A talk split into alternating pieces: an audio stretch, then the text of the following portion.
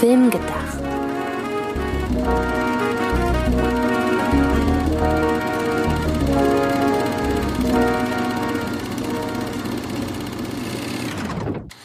Hallo, liebe Zuhörerinnen und Zuhörer, zu einer neuen Ausgabe von Film gedacht. Film gedacht, sowie nachgedacht, nur mit Film. Heute in Aquavision. Hi Barbie. Hi Ken. ich hätte sagen müssen, hi Oppenheimer. Schade, habe ich direkt äh, versaut. Denn wir reden heute über ein Thema, über das eigentlich in so vielen Orten des Internets geredet wird, dass es sich fast ein bisschen obsolet anfühlt, dass wir das jetzt auch machen. Aber wir haben versucht, der ganzen Barbenheimer oder dem ganzen Barbenheimer Hype, also dem Hype darum, dass sowohl der neue Christopher Nolan Film Oppenheimer als auch der Barbie Film von Greta Gerwig zeitgleich starten, einen neuen Dreh zu geben und wollen im Zuge dessen im Verlaufe dieses Podcasts vorwiegend über genderspezifisches Marketing reden, ähm, was auch dazu führen wird, dass wir hier noch ein kleines bisschen auch über die Geistervilla sprechen wollen, aber dazu dann später mehr. Ähm, ihr habt garantiert schon von Babenheimer an sich mitbekommen, wenn ihr auch nur irgendeine Internetseite der letzten oder irgendein soziales Netzwerk in den letzten Tagen besucht habt. Ähm, wir haben beide Filme gesehen. Ich tatsächlich beide an einem Tag. Also ich konnte dieses Babenheimer Event tatsächlich zumindest ansatzweise so zelebrieren, wie es gedacht ist, weil zwischen beiden Vorstellungen waren einige Stunden Pause, also so direkt hintereinander hat das nicht geklappt. Ähm, bei dir liefen die Pressescreenings an zwei verschiedenen Tagen, aber du hast zum Zeitpunkt der Aufnahme gestern tatsächlich Babenheimer respektive Oppenheimer und Barbie so geguckt, wie es das Internet aktuell verlangt. Und da kannst du ja gerne mal ein bisschen drüber erzählen. Genau, ich wurde sozusagen erst äh, schlechter behandelt als du durch die Planung, wie die Pressevorführungen in meiner Gegend waren. Aber dann konnte ich mir die bessere Behandlung, weil es wirklich ein Double war ohne Pause. Ähm, und es ist toll. also die beiden Pressevorführungen an verschiedenen Tagen, dann auch noch falsche Reihenfolge. Erst Barbie, dann Oppenheimer. Also das ich glaube, der Konsens beim Meme ist erst Oppenheimer und je nachdem, wie man es dann argumentiert, dann sind alle deprimiert und dann brauchst du den Barbie-Film danach oder die etwas keckere, ironischere Antwort, erst wird die Bombe gezündet, dann sind alle verstrahlt. Aha. Ah, ja, das finde ich noch witziger. Ne? Äh, daher Pressevorführung, ich meine, ich will nicht undankbar sein, aber es ist halt schade, dass in vielen anderen Regionen Deutschland, Deutschlands die Agenturen zusammen, sich, sich zusammengesetzt haben. Und bei uns in NRW, nee. Ist halt die Frage, ob sie das wirklich haben. Das weiß ich tatsächlich gar nicht. Man muss ja, man muss sich ja wenigstens koordinieren, wann ist der Saal frei. Also da wird ja schon. Das ist wahr. Ne, wie dem auch sei. Aber dann gestern dann halt wirklich Barbenheimer als offizielles Double nicht selber zusammengestellt, sondern das Kino hat es angeboten, zwei Tage nacheinander, beide Tage ausverkaufter Saal. Und es funktioniert in meinen Augen weit über das Meme hinaus. Denn das Meme ist, hat ja quasi angefangen mit, haha, das sind zwei grundverschiedene große Filme, die am selben Tag starten. Mal gucken, wann einer äh, ausweicht. Dann war es kurz die Frage, was, was guckst du? Dann hat man gemerkt, filminteressierte Menschen wollen aber beides sehen, wodurch dann diese Forderung nach einem Double wurde. Und das ist ja auch schön, dass es eben kein Gegeneinander war, sondern es war ein Miteinander. Wir wollen beides sehen. Und dann haben wir jetzt wirklich zwei Filme, die sehr klar die Vision ihrer kreativen Köpfe durchziehen. Beide Filme setzen sich auf ehrfürchtig kritische Art und Weise mit einer Idee auseinander. Und dann halt, wenn man sie direkt nacheinander schaltet, Oppenheimer erschlägt dich und lässt dich äh, schwer zurück und Barbie beginnt ja erstmal sehr fröhlich. Das heißt, du brauchst gerade ein bisschen diesen Seelenbalsam. Barbie wird dann auch äh, wieder ein bisschen schwerer, aber es ist halt nicht diese niederschmetternde äh, Emotion, sondern eher die ich verstehe dich Emotion und ich spreche es für dich aus und dann sorge ich dir Komfort, was ja nach Oppenheimer dann immer noch die die äh, wohlfühlendere äh, Wende ist, als wenn man es umgekehrt machen würde. Daher war toll. Und das Publikum hat auch wirklich beides mitgemacht. Also man hat gemerkt, äh, die Leute haben beide Filme auf ihrer Ebene begegnet. Weil man hätte ja denken können, das ist jetzt so eine Meme-Sache und vielleicht gehen die einen nur für Oppenheimer rein, die anderen nur für Barbie und sind, fühlen sich dann ein bisschen unruhig und man merkt's im Saal, wenn der falsche Film quasi gerade läuft. Aber stattdessen bei Oppenheimer waren alle sehr ehrfürchtig und bei Barbie wurde am Anfang mitgefeiert und dann, wenn es emotionaler wird, mitgeschluchzt. Und es, obwohl es ja lange war, ich meine, es sind fünf Stunden Kino, dazwischen, glaube zehn Minuten Pause, um mal kurz die, die, die das WC aufzusuchen oder so. Äh, sehr viele sind noch bis tief in dem Barbie-Abspann drin geblieben. Also, ich finde, das ist ein gutes Zeichen. Du hast gerade vom Gegeneinander gesprochen. Ich meine, man muss ja sagen, jetzt auch nach dem Start von Barbenheimer geht's ja im Internet hoch her. Wer konnte das ahnen bei der Thematik, die Barbie anspricht und dabei, dass ja Christopher Nolan generell äh, dafür gut ist, dass die Emotionen im Diskurs hoch, hochkochen. Ähm, aber zumindest bei der Frage, welcher Film ist jetzt besser, habe ich nicht das Gefühl, dass da ein Krieg in den sozialen Netzwerken ausgebrochen ist. Also ich habe irgendwie das Gefühl, beide Filme werden schon, was den Diskurs angeht, unabhängig voneinander bewertet. Es ist nur halt einfach, immer auch dieses Barbenheimer Meme dann als Hashtag oder so dazu zu packen, weil das natürlich die äh, den Diskurs auch bestimmt und auch Aufmerksamkeit generiert. Aber ich habe das Gefühl, es ist jetzt kein Wettkampf geworden, welcher Film besser ist. Nee. Zu meiner Überraschung. Nee, ich, ich habe es irgendwie so erwartet. Und generell ist auch, natürlich hast du halt diese Mecker-Leute, die halt einfach teilweise ja auch ohne den Film gesehen haben zu meckern, aber generell, um mal halt nicht immer den Scheinwerfer auf das Negative zu lenken, generell finde ich sehr schön, beide Filme kommen ja insgesamt gut an. Natürlich gibt es bei allen Filmen Leute, die einfach mit dem nicht so geweibt haben. Vollkommen selbstverständlich, aber per se haben beide Filme einen guten Konsens. Und was ja schön ist, was ja zeigt, dass, dass das Kino eben nicht tot ist, auch wenn es ja immer wieder beschworen wird, äh, dass sich die beiden Filme gegenseitig befruchten, halt nicht nur über, nicht nur halt, weil es ein Meme gibt und Leute es, es feiern, dass beide da sind, dass auch Leute nur wegen Barbenheimer einen dieser Filme oder sogar beide sehen. Äh, ich habe halt jetzt dann die letzten Tage ja ein bisschen Gelegenheit gehabt, zum Beispiel einmal, weil eine Pressevorführung äh, in den letzten Tagen war, äh, nachdem beide Filme schon gestartet sind. Da kann man ja immer ein bisschen mit den Leuten, die das Kino betreiben, da sind äh, bisschen quatschen, wie, wie der Stand ist. Ich kenne ja auch einen Kinobetreiber. Also, die berichten, dass halt nach einer Barbie oder nach einer Oppenheimer-Vorführung, äh, je nachdem halt gerade im Foyer die Kinomitarbeitenden feststellen, dass die Leute im Foyer sehr oft wirklich betonen, morgen gucken wir den anderen. Mhm. Also Leute kommen aus Barbie raus und sagen, morgen gucken wir Oppenheimer. Leute kommen aus Oppenheimer raus, morgen gucken wir bei Barbie.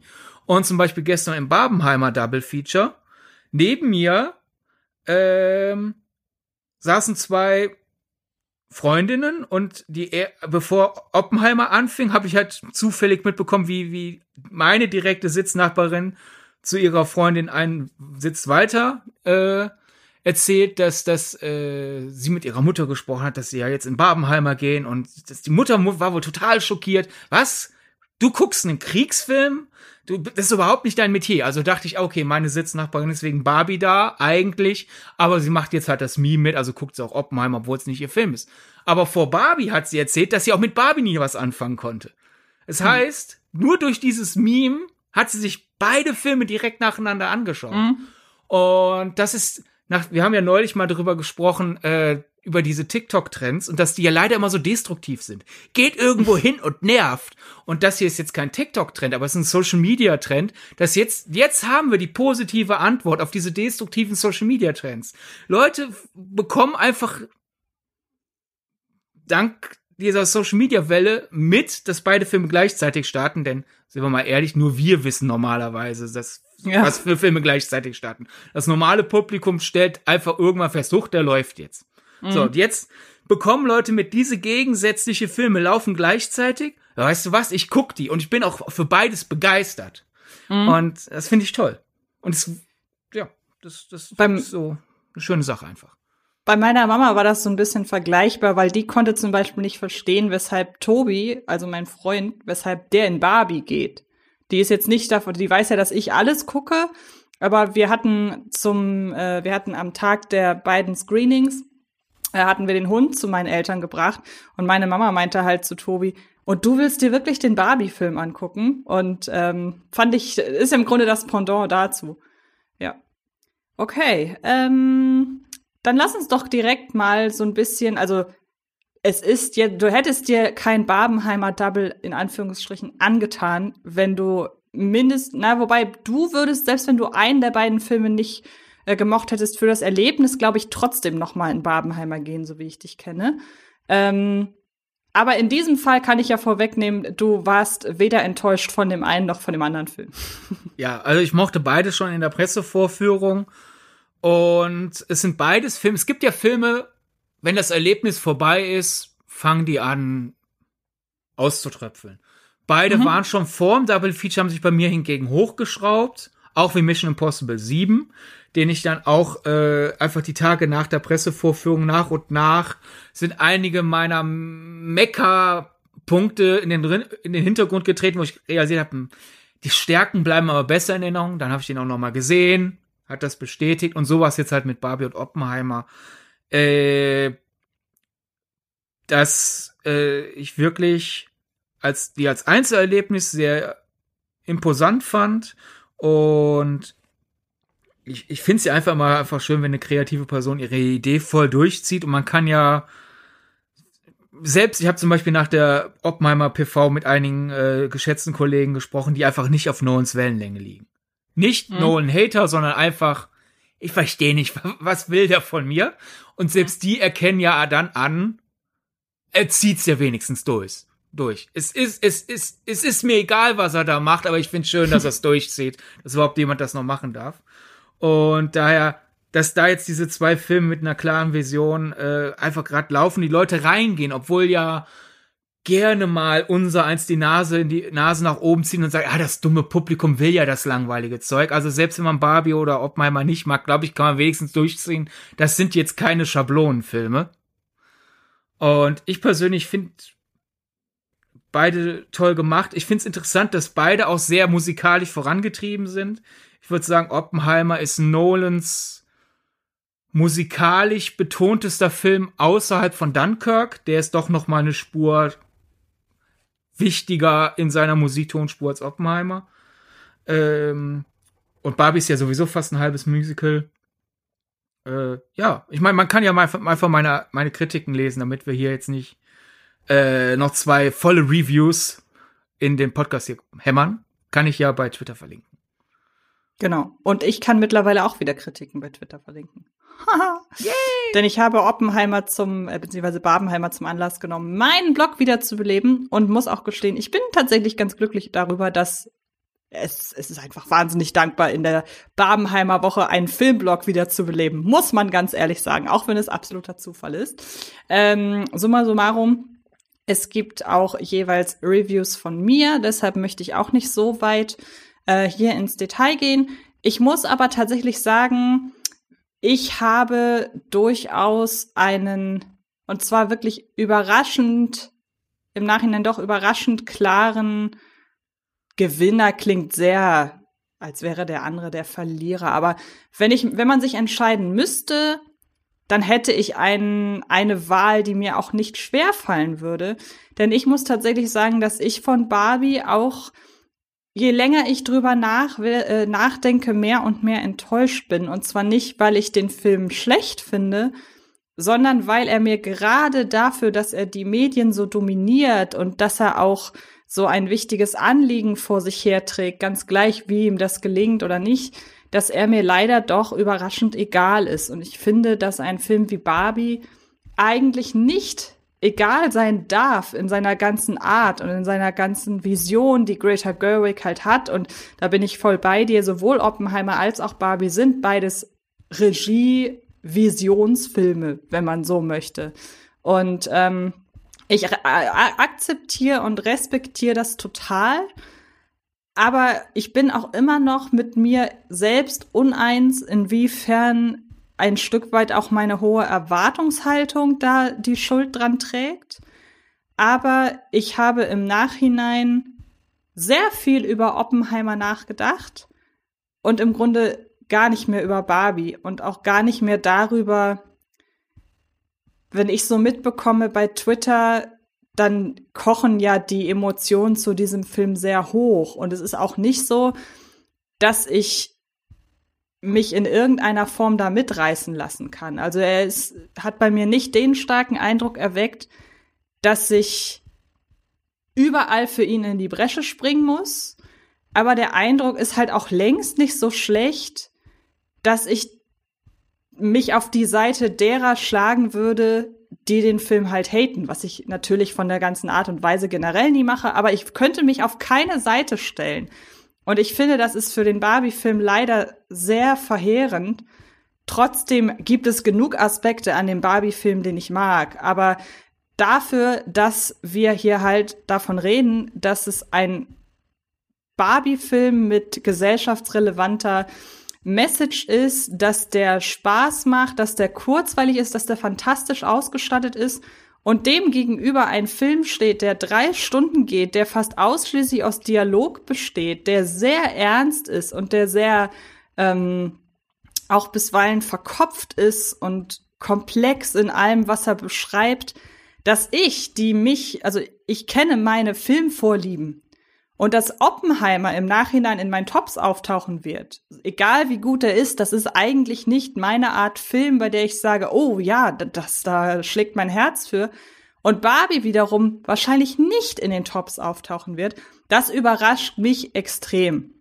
Und ähm, Oppenheimer ist für mich halt ein wahnsinnig sperriger Film, aber der hat eine Faszination, die ich so ein bisschen vergleichen würde mit The Big Short, dass man zuschaut, wie Leute schauspielerische Weltklasse-Leistungen darbieten und es völlig egal ist, worüber sie reden, man hängt halt trotzdem an ihren Lippen und man kann sich, beziehungsweise ich, und ich will jetzt nicht allgemein sprechen, aber ich konnte mich einfach an den Performances der Darstellerinnen und Darsteller nicht satt sehen. Ich fand es total faszinierend, wie es Christopher Nolan gel gelungen ist, aus einer Szene, von der wir alle wussten, dass der Film diese beinhaltet, das da mit einer Spannung hinzuleiten, als wüsste man nicht, ob der erste Atomtest der Geschichte nun positiv ausgeht oder nicht. Das muss man halt auch erstmal schaffen. Und ähm, mir fehlt an Oppenheimer an der Musik zwar noch ein bisschen so ein wiedererke wiedererkennbares Theme, also aus äh, Interstellar beispielsweise bin ich raus und konnte die ähm, prägnanten Passagen des Scores halt mitpfeifen.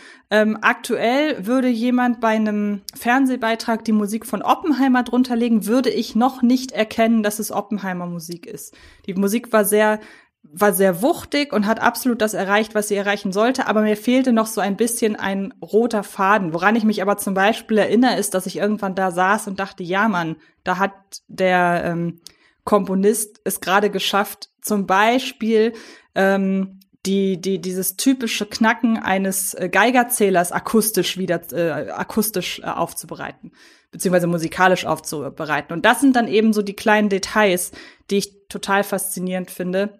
Abgesehen davon, dass man sich mal vor Augen führen muss, was für einen krassen Nerdfilm, was für einen krassen wissenschaftlichen Nerdfilm Nolan hier inszeniert hat mit einem Budget, das andere Studios für so eine Art Film niemals zur Verfügung stellen würden. Und ähm, daher bin ich auf der, bei der Frage Oppenheimer oder Barbie, wenn man diese Frage stellen will, zu meiner eigenen Überraschung klar auf der Seite von Oppenheimer. Und das hätte ich im Vorfeld nicht gedacht. Ich hoffe, ich klinge Barbie gegenüber jetzt nicht zu negativ, aber eine Gleichgültigkeit gegenüber Barbie ist für mich leider hier in diesem Fall fast verheerender als etwas wirklich schlecht zu finden. So. Also bei mir, du, ich glaube, du hast vorhin äh, nach dem Wort Favoriten gesucht, ne? Du wolltest ja sagen, du willst keinen klaren Gewinner nennen, aber du hast einen klaren Favoriten. Ja, stimmt, genau, ja, das, genau, gute Idee. Und das würde ich dann jetzt aufgreifen. Ich habe da auch einen Favoriten. Bei mir ist es dann halt Barbie, so haben wir wenigstens beide dann auch äh, abgedeckt. Ja, Denn genau. Während du meintest, nach Barbie nicht mehr groß über die nachgedacht zu haben, seit der vorbei ist, denke ich eigentlich ununterbrochen über den. Also ich habe mal gerade an so meine 20 Oppenheimer-Minuten, wo ich dann über den nachdenke. ich finde es einfach faszinierend, dass ich habe den ja äh, in meinem Blog ein bisschen mit die Dinos verglichen, die Serie. Äh, denn die Dinos hat zwar an sich auch sehr offensichtliche Botschaften, die da auch nicht mit großen Widerhaken. Ja, aber vielleicht so, sollten wir es doch nicht so meinen, sondern die Autoren, und ich glaube, es waren nur Autoren, aber sicherheitshalber vielleicht auch Autorinnen von die Dinos haben, äh, die stehen einfach hinter ihrer Botschaft. Halt zum Beispiel, das ist unser Lebensraum, wir sollten den nicht zerstören. Da kommt nicht, aber vielleicht doch, weil Geld ist schon gut. Vielleicht sollen wir doch für den Kommerz doch noch fünf Wälder abhalten. Die stehen hinter ihren Botschaften und die sind ja auch dann ziemlich offensichtlich. Aber wenn man halt hinter der offensichtlichen Botschaft blickt, wie sie verargumentiert wird und wie die einzelnen Beobachtungen ineinander greifen, ist das dann doch viel intelligenter und cleverer und genauer beobachtet und klüger zusammengestickt als einfach nur ein Sticker ja, nicht so viele Wälder abholzen. Und so, Barbie, natürlich könnte man Barbie zusammenfassen mit, ja, wäre toll, wenn die Gender gleichermaßen behandelt werden würden in dieser Welt. Aber dahinter steckt doch noch so viel mehr an, an Argumentation und Beobachtung, dass es eben doch klüger ist als nur diese kurze Aussage, die zwar wichtig ist, aber selbstredend, wenn man will, könnte man sich schnell zusammenfassen. Daher denke ich viel über Barbie nach. Seither über Oppenheimer denke ich auch immer wieder mal nach, aber einfach nicht so intensiv. Und daher ist Barbie für mich der, der größere Favorit, äh, weil ich da ein bisschen mehr rausziehe als aus Oppenheimer, aber auch Oppenheimer äh, schafft es mit seinem diffizilen Bild, wie stehen wir jetzt dazu, äh, und, und wie konnte es vor allem dazu kommen? Ich finde, der Film macht sehr begreiflich, warum gibt's diese idiotische Erfindung? Die ist doch gefährlich und die bringt, man sollte doch wissen, dass das niemandem was bringen wird. Und der Film macht's wirklich begreifbar. Ja, okay, in diesem Strudel kam's dazu. Das heißt nicht, dass es gut ist. Aber jetzt verstehen wir wenigstens, was diese seltsamen Bedingungen waren, die zu dieser idiotischen Erfindung geführt haben. Und daher, das ist schon auch gut gemacht. Und weil du ja eben meinst, Oppenheimer ist ja so, so dramatisch. Stimmt absolut. Aber ich war überrascht, wie schnippig teilweise Dialoge in Oppenheimer sind. Da werden doch schon ein paar Seitenhiebe sehr originell und pfiffig äh, verteilt äh, im Dialogbuch. Und das bringt uns dann ja zurück zum Babenheimer-Meme. Oppenheimer überraschend lustig und für viele ist Barbie ja überraschend ernst. Also es ist wirklich, man hätte das im Labor nicht besser züchten können, dass diese beiden Filme gleichzeitig starten. Und was uns jetzt dazu gebracht hat, jetzt dann halt wegen Barbenheimer so ein bisschen über Gender Marketing und gibt's Männerfilme, gibt's Frauenfilme zu reden, wenn du es mir gestattest, jetzt dann die Überleitung zum nächsten Unterthema mache. Ich würde nur einmal ganz kurz noch eine Sache einfach, hm? dass unserer beiden unser beider Argumentation würde ich gerne auf einer Ebene zusammenführen, denn ich habe, du hast ja gerade gesagt, du hast die vordergründige Botschaft bei Barbie und du denkst so viel drüber nach über das dahinter. Und so ist es lustigerweise bei mir, bei Oppenheimer auch. Und da kann man dann, glaube ich, ähm, da kann man dann, glaube ich, am Ende sagen, unsere Rezeption der beiden Filme unterscheidet sich gar nicht so sehr. Denn auch bei mir ist es so, dass für mich Oppenheimer gar nicht zwingend ein Film darüber oder ist für mich nicht als Film darüber in Erinnerung geblieben, wie ich jetzt die ähm, die Sache mit der Atombombe zu sehen habe. Klar, das ist definitiv handlungsrelevant und ich sage ja auch nicht, dass es gar nicht so ist. Aber für mich, was mich an Oppenheimer so fasziniert, ist der Umgang mit einer Person, in der Öffentlichkeit und wie dieser Umgang der Person in der Öffentlichkeit das Bild so sehr verzerrt, dass man selber eigentlich gar nichts mehr dagegen unternehmen kann. Und ich finde, das ist ja ein sehr, sehr aktuelles Thema, das Nolan hier aufgreift, wenn man bedenkt, dass ein Mensch heutzutage, der irgendetwas macht, der wird ja von der Gesellschaft sofort verurteilt. Und zwar auf allen Ebenen. Also dann sind die einen, die ergreifen da Partei, die anderen da, dann ergibt sich wieder was komplett Neues. Dann muss aber auch eine gewisse Zeit vergehen. Dann sieht man vielleicht ein halbes Jahr nach irgendeinem Skandal das Ganze rückwirkend nochmal anders und so weiter und so fort. Und die Person, die in dem Kontext oder die Personen, die in dem Kontext dieses Skandals eigentlich wichtig wären, sowohl die in dem, im Mittelpunkt des Skandals stehende Person als auch alle, die daran beteiligt sind, von denen rückt das irgendwie ab. Also irgendwie übergibt man die Macht über die Wahrnehmung einer Person der Gesellschaft. Und ich finde, das ist etwas, was aktuell ein sehr großer, ein, eine von sehr großer Wichtigkeit ist, gerade so im digitalen, ähm, in der digitalen Auseinandersetzung mit Personen. Aber ich finde, dass Oppenheimer das sehr gut auch rückwirkend zeigt. Also allein zum Beispiel das Wissen darum, dass äh, J. Robert Oppenheimer seine, ähm, sein, wie heißt das nochmal, ähm, was er erst postmortem wieder erlangt hat, die Sicherheitshoheit. Sicherheitsfreigabe, ich wollte Sicherheitshoheit sagen. Ähm, genau, dass er die Sicherheitsfreigabe erst erhalten hat, als er bereits tot war. Weil dann hat die Gesellschaft beschlossen, dass man ihm die jetzt zurückgeben darf, so sehr vereinfacht und überspitzt ausgedrückt. Das finde ich an Oppenheimer so faszinierend. Und das ist ja eine Sache, die steht nicht an vorderster Front, was die, die Handlungsebene angeht. Aber darüber ziehe ich eben meine Faszination aus Oppenheimer, die den Film für mich auch dann doch für einen Nolan-Film, das muss man ja immer so ein bisschen sagen, weil wir haben in einem Nolan-Special-Podcast ja schon mal gesagt, dass wir nicht ganz d'accord gehen damit, dass Nolan so komplett emotionslos ist, aber man kann ja nicht von der Hand weisen, dass das jetzt nicht seine größte Stärke ist in der Regel. Aber das macht Oppenheimer für mich halt sehr, sehr emotional und sehr persönlich, weil sich das wirklich so stark auf, auf heute übertragen lässt. Und ähm, ich glaube, da rührt wirklich meine Faszination für Oppenheimer. Und diese Art und Weise, das konnte ja im Vorfeld, äh, das konnte man ja nicht wissen. Also, dass ähm, man wusste anhand der Trailer, okay, es geht eben um J. Robert Oppenheimer und wahrscheinlich wird es auch um die Auseinandersetzung mit äh, der Atombombe an sich gehen. Aber welchen Schwerpunkt Nolan legen wird, das konnte man ja erst wissen, wenn man den Film gesehen hat. Und Deshalb habe ich nicht damit gerechnet, aber das ist so meine Erklärung für mich selber, weshalb ich da so involviert bin, obwohl das eigentlich komplett entgegen meiner Sehgewohnheiten und Vorlieben ist. Kann ich komplett verstehen und ich würde das auch unterschreiben, dass das in Oppenheimer drin ist. Dieses seltsame Wechselspiel aus, du tust irgendwas und die Gesellschaft interpretiert alles Mögliche rein. Und mhm. irgendwann hat die Gesellschaft so lange interpretiert, dass das jetzt Fakt ist. Und auf der anderen Seite, dass du aber auch nicht einfach eine Persönlichkeit bist, die fertig und ohne Einfluss auf die Welt kommt, sondern dass die Gesellschaft dich ja auch schon in Richtung geschoben hat. Äh, aber dasselbe ist auch in Barbie drin. ja klar, aber beim aber aus irgendeinem Grund hat mich, hat mich die Vortragsweise von Nolan einfach mehr abgeholt. Ich bin aber auch, das muss ich noch, ich bin ein bisschen befangen, weil ich, das kann ich, das sage ich, das sage ich so gerne, äh, habe ich in den letzten äh, Tagen sehr gerne äh, hervorgehoben, auch so ein bisschen aus Gag natürlich. Aber ich habe äh, Cillian Murphy schon geliebt, da kannten die Leute ihn noch gar nicht. Und ähm, deshalb bin ich da, glaube ich, auch einfach, ich bin sehr stark ich lasse mich sehr leicht von, von Cillian Murphy auch einfach einlullen. Das kam noch zusätzlich dazu.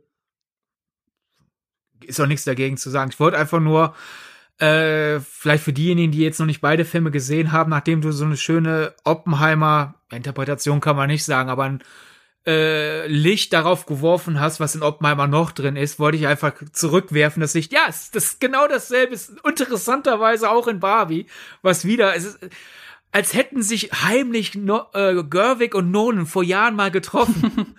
und ja, so, vielleicht. komm, wir machen zwei Filme, bei denen alle denken, die kann man gleichzeitig starten, weil die werden sich schon nicht überschneiden. Da wird kein Studio äh, sich beschweren. Die werden denken, das ist Counterprogramm. In Wahrheit machen wir das perfekte Double Feature. Was garantiert nicht passiert ist, aber jetzt habe ich diese Verschwörungstheorie einfach mal in den Raum gestellt. ist doch schön, ist ja. doch schön. Ähm, Genau, du wolltest überleiten. Genau. Ich hätte eine Überleitung, aber du hattest deine zuerst geäußert, deshalb übergebe ich wieder an dich. Ich kann ja überleiten und du kannst dann einfach äh, Ken ignorieren und dann deine okay. eigene Überleitung trotzdem sagen. Alles klar. Nämlich, wir haben halt einfach äh, uns beschlossen, wir haben uns zusammengesetzt und beschlossen, jetzt diesen Barbenheimer Podcast zu machen, weil in einem meiner Stammkinos anlässlich Barbie die Ladies Preview abgeschaffen wurde. Denn ich weiß ja nicht, je nachdem, was für Kinos ihr so bei euch in der Umgebung habt, vielleicht ist euch das Konzept neu. Es gibt natürlich diese klassischen Vorpremieren. Der Film startet offiziell erst morgen, aber heute Abend läuft er schon. Aber viele Kinos machen ja auch dann gelabelte Vorpremieren. Die haben dann verschiedene Namen, was weiß ich, Männer zuerst oder sonst was oder halt echte Kerle und dann laufen da tendenziell Actionfilme, manchmal auch Thriller. Und es gibt halt die Ladies First oder die Damennacht oder Girls Night oder was auch immer. Und da laufen in der Tendenz romantische Komödien. Und dann halt ab und zu so etwas Pinkes wie Barbie. Aber Barbie liefert in einem meiner Stammkinos nicht in der Ladies First, die es noch bis zwei, drei Wochen vorher gab. Denn im Post haben die erklärt, die haben festgestellt in den vergangenen Wochen und Monaten, dass öfter mal halt auch irritiertes Publikum das Kino angesprochen hat. Hey, mein Freund möchte mit oder mein bester Freund möchte mit oder hey, wir sind ein schwules Pärchen, dürfen wir trotzdem zur Ladies Preview oder sonst was alles. Dass Leute halt fragen, hey, darf ich zur Frauen Preview? Und das in Vorfeld von Barbie das immer intensiver wurde. Dass Leute sich Barbie in der Vorpremiere angucken wollten, aber unsicher waren, ob das geht, weil Ladies Preview. Und deswegen haben sie sich das zum Anlass genommen, einfach die gegenderten Vorpremieren abzuschaffen. Weißt du zufällig, ob in dem Kino oder meinetwegen auch über das Kino, von dem du sprichst, hinaus, ob das tatsächlich in einigen Ketten auch wirklich so verstanden wird, dass dann das andere Geschlecht, an das sich die Preview nicht gezielt richtet, auch draußen bleiben muss, weil ich habe mich dran erinnert, ich war mal mit meiner Mama im Männerabend zu äh, äh, äh, Die Hard 5. ja. Also noch nicht mal, es ist jetzt noch nicht mal irgendwie so, dass man, also sagen wir mal so, es gibt Filme, bei denen könnte ich jetzt weniger verstehen, dass sie im Männerabend laufen und vielleicht eher männerspezifisches Marketing haben, als ausgerechnet Die Hard 5. Also das ist jetzt auch so, danach oder davor kommt dann meinetwegen nur noch Expendables, aber das sind so Filme, wo ich sage, ja, man kann dazu stehen, wie man will, aber aus wirtschaftlicher Sicht kann man es nachvollziehen, glaube ich, dass Filme wie Die Hard 5 oder Expendables halt in einer männerzentrischen Preview laufen. Aber ich weiß auf jeden Fall, dass man da rein durfte. Und ich weiß auch, dass bei Ladies Nights dann ja schon auch äh, manchmal mehr, manchmal weniger ähm, freiwillig wahrscheinlich dann auch äh, Herrenbegleitung einfach dabei ist. Kennst du Beispiele, wo das wirklich nicht erlaubt ist? Ich glaube, das darf man gar nicht, oder? Das war halt einer der Gründe, weshalb ich dieses Thema mit dir im Podcast besprechen wollte, wie sinnig oder unsinnig halt diese Vorpremieren sind, weil sie halt einfach auch irritierende Signale ans Leute, an, an, die, an die Leute senden. Und es daher finde ich auch wirtschaftlich einfach klug ist, das einzustampfen. Denn äh, du brauchst ja nur ein Kino in der Nähe, wo es wirklich durchgezogen wird, dass du beim anderen Kino dann unsicher bist. Beispiel, mhm. ein anderes Kino, und das ist viele Jahre her, das war zu äh, Captain America Civil War. Also gut, so viele Jahre auch wieder nicht, aber es war vor der Pandemie, also es ist ewig her. Ja, und, genau. Jetzt stehe ich vielleicht im schlechten Licht da, wenn ich das jetzt erzähle, weil ich werde erzählen, dass ich damals nicht eingeschritten bin, aber es, ich war einfach überfahren von der Situation. Wir waren in einem Kino und äh, ich hatte den ja mit der Pressevorführung gesehen, aber mein Marvel-Freundeskreis wollte so schnell wie möglich da rein. Also sind wir in die Vorpremiere gegangen. Und die war in dem Kino, das war nicht das Kino, das jetzt die Gender Previews abgeschaffen hat, ist ein anderes. Wir mhm. war, standen schon im Foyer, bald geht's los und hören auf einmal ich sag jetzt mal Streit und kriegen dann halt irgendwann so langsam durch die akustischen Fetzen, die in unsere Richtung rüber wehen, mit. Da war eine Frau, die wollte in die echte Kerle oder Männer First oder wie auch immer das Teil hieß. Vor Premiere hatte auch schon eine Karte gekauft und der Kinobesitzer hat ihr den Eintritt verweigert und wow. ihr sogar verweigert, die Karte zurückzuerstatten mit der Begründung, wenn, wenn du eine Frau bist und die Karte für eine Männer-Preview kaufst, selber schuld du kannst die nicht einlesen, einlösen, bist ja kein Mann. Und ich, jetzt werden vielleicht manche sagen, Sidney, hättest du noch zu dem Kerl gehen können und sagen, äh, ihr, du Arsch, tu, gib mir wenigstens die, das Geld zurück oder lass ja. sie rein. Aber ich war so und, überfahren von der Situation. Ich so, hä? Passiert das ja. gerade wirklich? Ich, ich, ich reg mich wirklich, wenn ich manchmal daran zurückdenke, immer noch auf, da ich nichts getan habe. Aber ich war wirklich so das, das Reh im Scheinwerferlicht. Ja, ich glaube, um das, die, um dir da direkt mal die Selbst äh, Schuldzuweisung zu nehmen, wir reden ja von 2016, wenn ich mich recht erinnere. Und ähm, so doof das auch klingen mag, ja, es war damals schon bescheuert und ja, in einer gerechten Welt wären damals schon alle umstehenden Männer und Frauen dazwischen gegangen. Aber die ganze Sensibilisierung dafür heutzutage würde der würde es, glaube ich, auch viel leichter fallen, dahin zu gehen und von anderen Unterstützung zu erfahren. Vielleicht. Im Jahr 2023. Deshalb finde ich das, und, und wie du halt schon sagst, man rechnet ja überhaupt nicht mit sowas. Eben. Also im Nachhinein, das ist so eine typische Situation, dass man im Nachhinein perfekt weiß, wie man reagiert hätte. ähm, und auch total genau weiß, was man hätte sagen müssen, aber ich ähm, nehme dir da als Frau mal eben die, die Schuld. Das ähm, ist, glaube ich, verständlich, ja. dass du das damals Ich glaube, es hat hast. vielleicht sogar wenig damit zu tun, dass es halt 2016 war und deswegen da weniger die sensibel, sondern es war halt einfach das erste Mal, da ich wo bin und höre, wie ein Kerl einer Frau den Eintritt verweigert, für den sie schon bezahlt mhm. hat. Wäre das schon mal passiert, sagen wir, wäre das zum Beispiel schon mal 2015 passiert und 2016 passiert es nochmal, dann hätte ich da ja, 2015 war ich überfahren davon. Mhm. Zwei Tage später denke ich, ich hätte was tun sollen. Warum habe ich die Worte nicht aus, aus meinem Kopf raus in den Mund und dann in den Saal bekommen? Wenn das dann 2016 nochmal passiert, ich habe dann im Kopf ja schon die Argumente durch. Dann ja, weiß klar. ich, was ich was zu tun habe. Dahingegen, ich sehe das zum ersten Mal passieren und denke, äh, äh, äh, äh, äh, äh, äh, Bluescreen quasi im Kopf.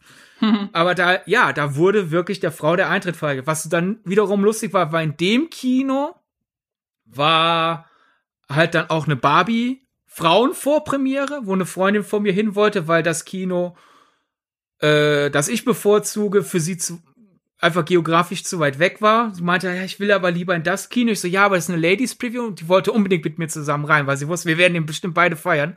Wir hatten das schon geplant, bevor die Pressevorführung feststand. Und ich dann so, ja, aber ich weiß nicht, ob ich mit darf, weil in dem Kino wurde mal eine Frau bei Civil War rausgeschmissen. Warum sollten die einen Mann nicht rausschmeißen für die äh, Frauen-Preview? Sie hat dann letzten Endes berichtet, es waren ein paar Männer da, also sind die ein bisschen aufgeweicht, aber da sind wir wieder bei meinem Argument, machst dann wieder das von mir bevorzugte Kino, schaff doch dann das Gender-Label ab. Ja, also um dann direkt da mal einzusteigen, ähm, beziehungsweise wir sind ja schon mittendrin, aber um das aufzugreifen jetzt, ähm, wenn ich so zum Beispiel hier an die Cinemax-Kette denke, ich weiß jetzt ad hoc ehrlich gesagt nicht, ob es das noch gibt, einfach weil sich in den letzten Jahren auch, durch, auch wieder durch Corona halt viel getan hat. Also ich weiß zum Beispiel, das größte Cinemax-Kino hier in Hamburg, das hat teilweise aufgrund von Personalmangel zum Beispiel vormittags nur noch selten auf. Also das nur mal so als Beispiel, hat jetzt nichts mit der Gender-Debatte zu tun, aber nur mal so als Beispiel, es passieren halt Dinge, die krieg selbst ich als regelmäßiger Kinogängerin nicht mit. Deshalb kann es sein, dass es das nicht mehr gibt. Ähm, aber ich weiß, dass das Cinemax schon viele themenspezifischen Previews halt hat. Also neben der Ladies Night und auch dem Männerabend heißt es, glaube ich, gab es auch irgendwie weiß nicht, das ist irgendwie sowas in Richtung Finest Selection oder, oder so, wo dann halt, ich erinnere mich, dass in, im Rahmen dieser sicherlich komplett anders betitelten, aber man kann sich ungefähr was drunter vorstellen. Da lief dann zum Beispiel A Star is Born. Ähm, oder da laufen dann so in der Regel so Dinge, bei denen man sagt, ja, okay, könnte ein Oscar-Favorit werden irgendwie. Ähm, dann gibt's natürlich auch noch die Kids Preview, das ist, glaube ich, äh, selbstredend und ich muss sagen, bei Kids ist ja auch äh, genderübergreifend, also ich habe jetzt nichts gegen eine Kids Preview einzuwenden. Ähm, auch wenn man da dann ja wieder sagen könnte, aber hey, wenn, keine Ahnung, High School Musical 4D, jetzt wird jetzt wird's richtig absurd, so ungefähr. Ähm, wenn das jetzt in der Kids Preview läuft, ist ja auch die Frage, ob man sich dann als Erwachsener da dann, wenn es richtig extrem ist, ähm, reinsneaken kann. Ähm, tendenziell verstehe ich aber auch im, im Rahmen dessen, was ich gerade so aufgezählt habe, ich verstehe irgendwie, warum man's macht. Weil wenn man dann auch noch so Queer Nights oder ähm, Anime Festivals, ich glaube, oder Das ist ein schlechtes Beispiel. Das ist jetzt ja quasi dann eine Medienform. Alles andere war ja bisher eine Demografie. Ja, gut, das stimmt. Aber Queer Nights gibt's beispielsweise auch oder auch ähm, Filme, die sich ausschließlich an, ich glaube, im, im Cinemax wird zum Beispiel werden viele russische Filme beispielsweise gezeigt. Also das sind Filme, die sich an eine bestimmte demografische Gruppe richten und damit natürlich automatisch andere ausschließen.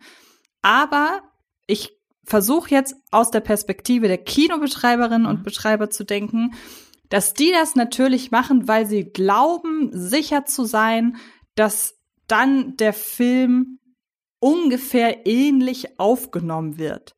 Und dass man sich dann halt eben so eine Art Gaudi im Kino erhofft. Ja gut, eine Gaudi wird's jetzt bei Star is Born nicht unbedingt, aber man kann dann halt unbedingt äh, ungefähr wissen, da sitzt dann anspruchsvolles Publikum im Kino und man muss keine Sorge haben, dass da Leute drin sitzen, die eigentlich eine Kiddies Night erwartet haben. Und ähm, aus, diesen Perspe aus dieser Perspektive kann ich das verstehen. Und wenn da auch keine Ausschlusspolitik mit betrieben wird, wie du es ja bei Civil War beschrieben hast, hätte ich jetzt auch nichts dagegen, wenn weiterhin Filme, bei denen sich das anbietet, gelabelt werden. Barbie, finde ich zum Beispiel, ist, hat nichts in der Ladies Night zu tun. Wenn sie Expendables 4 jetzt im Männerabend zeigen, ja, mein Gott, dann ist es eben so. Dann ne, gibt's da halt irgendwie, ich glaube, Cinemax äh, wirbt irgendwie zwei Bier zum Preis von einem und dann liegt da irgendwie der Playboy auf dem Sitz, irgendwie sowas super klischeehaftes. Muss dann jeder selber wissen, ob er sich derart ähm, stereotypisieren lässt vom Kino.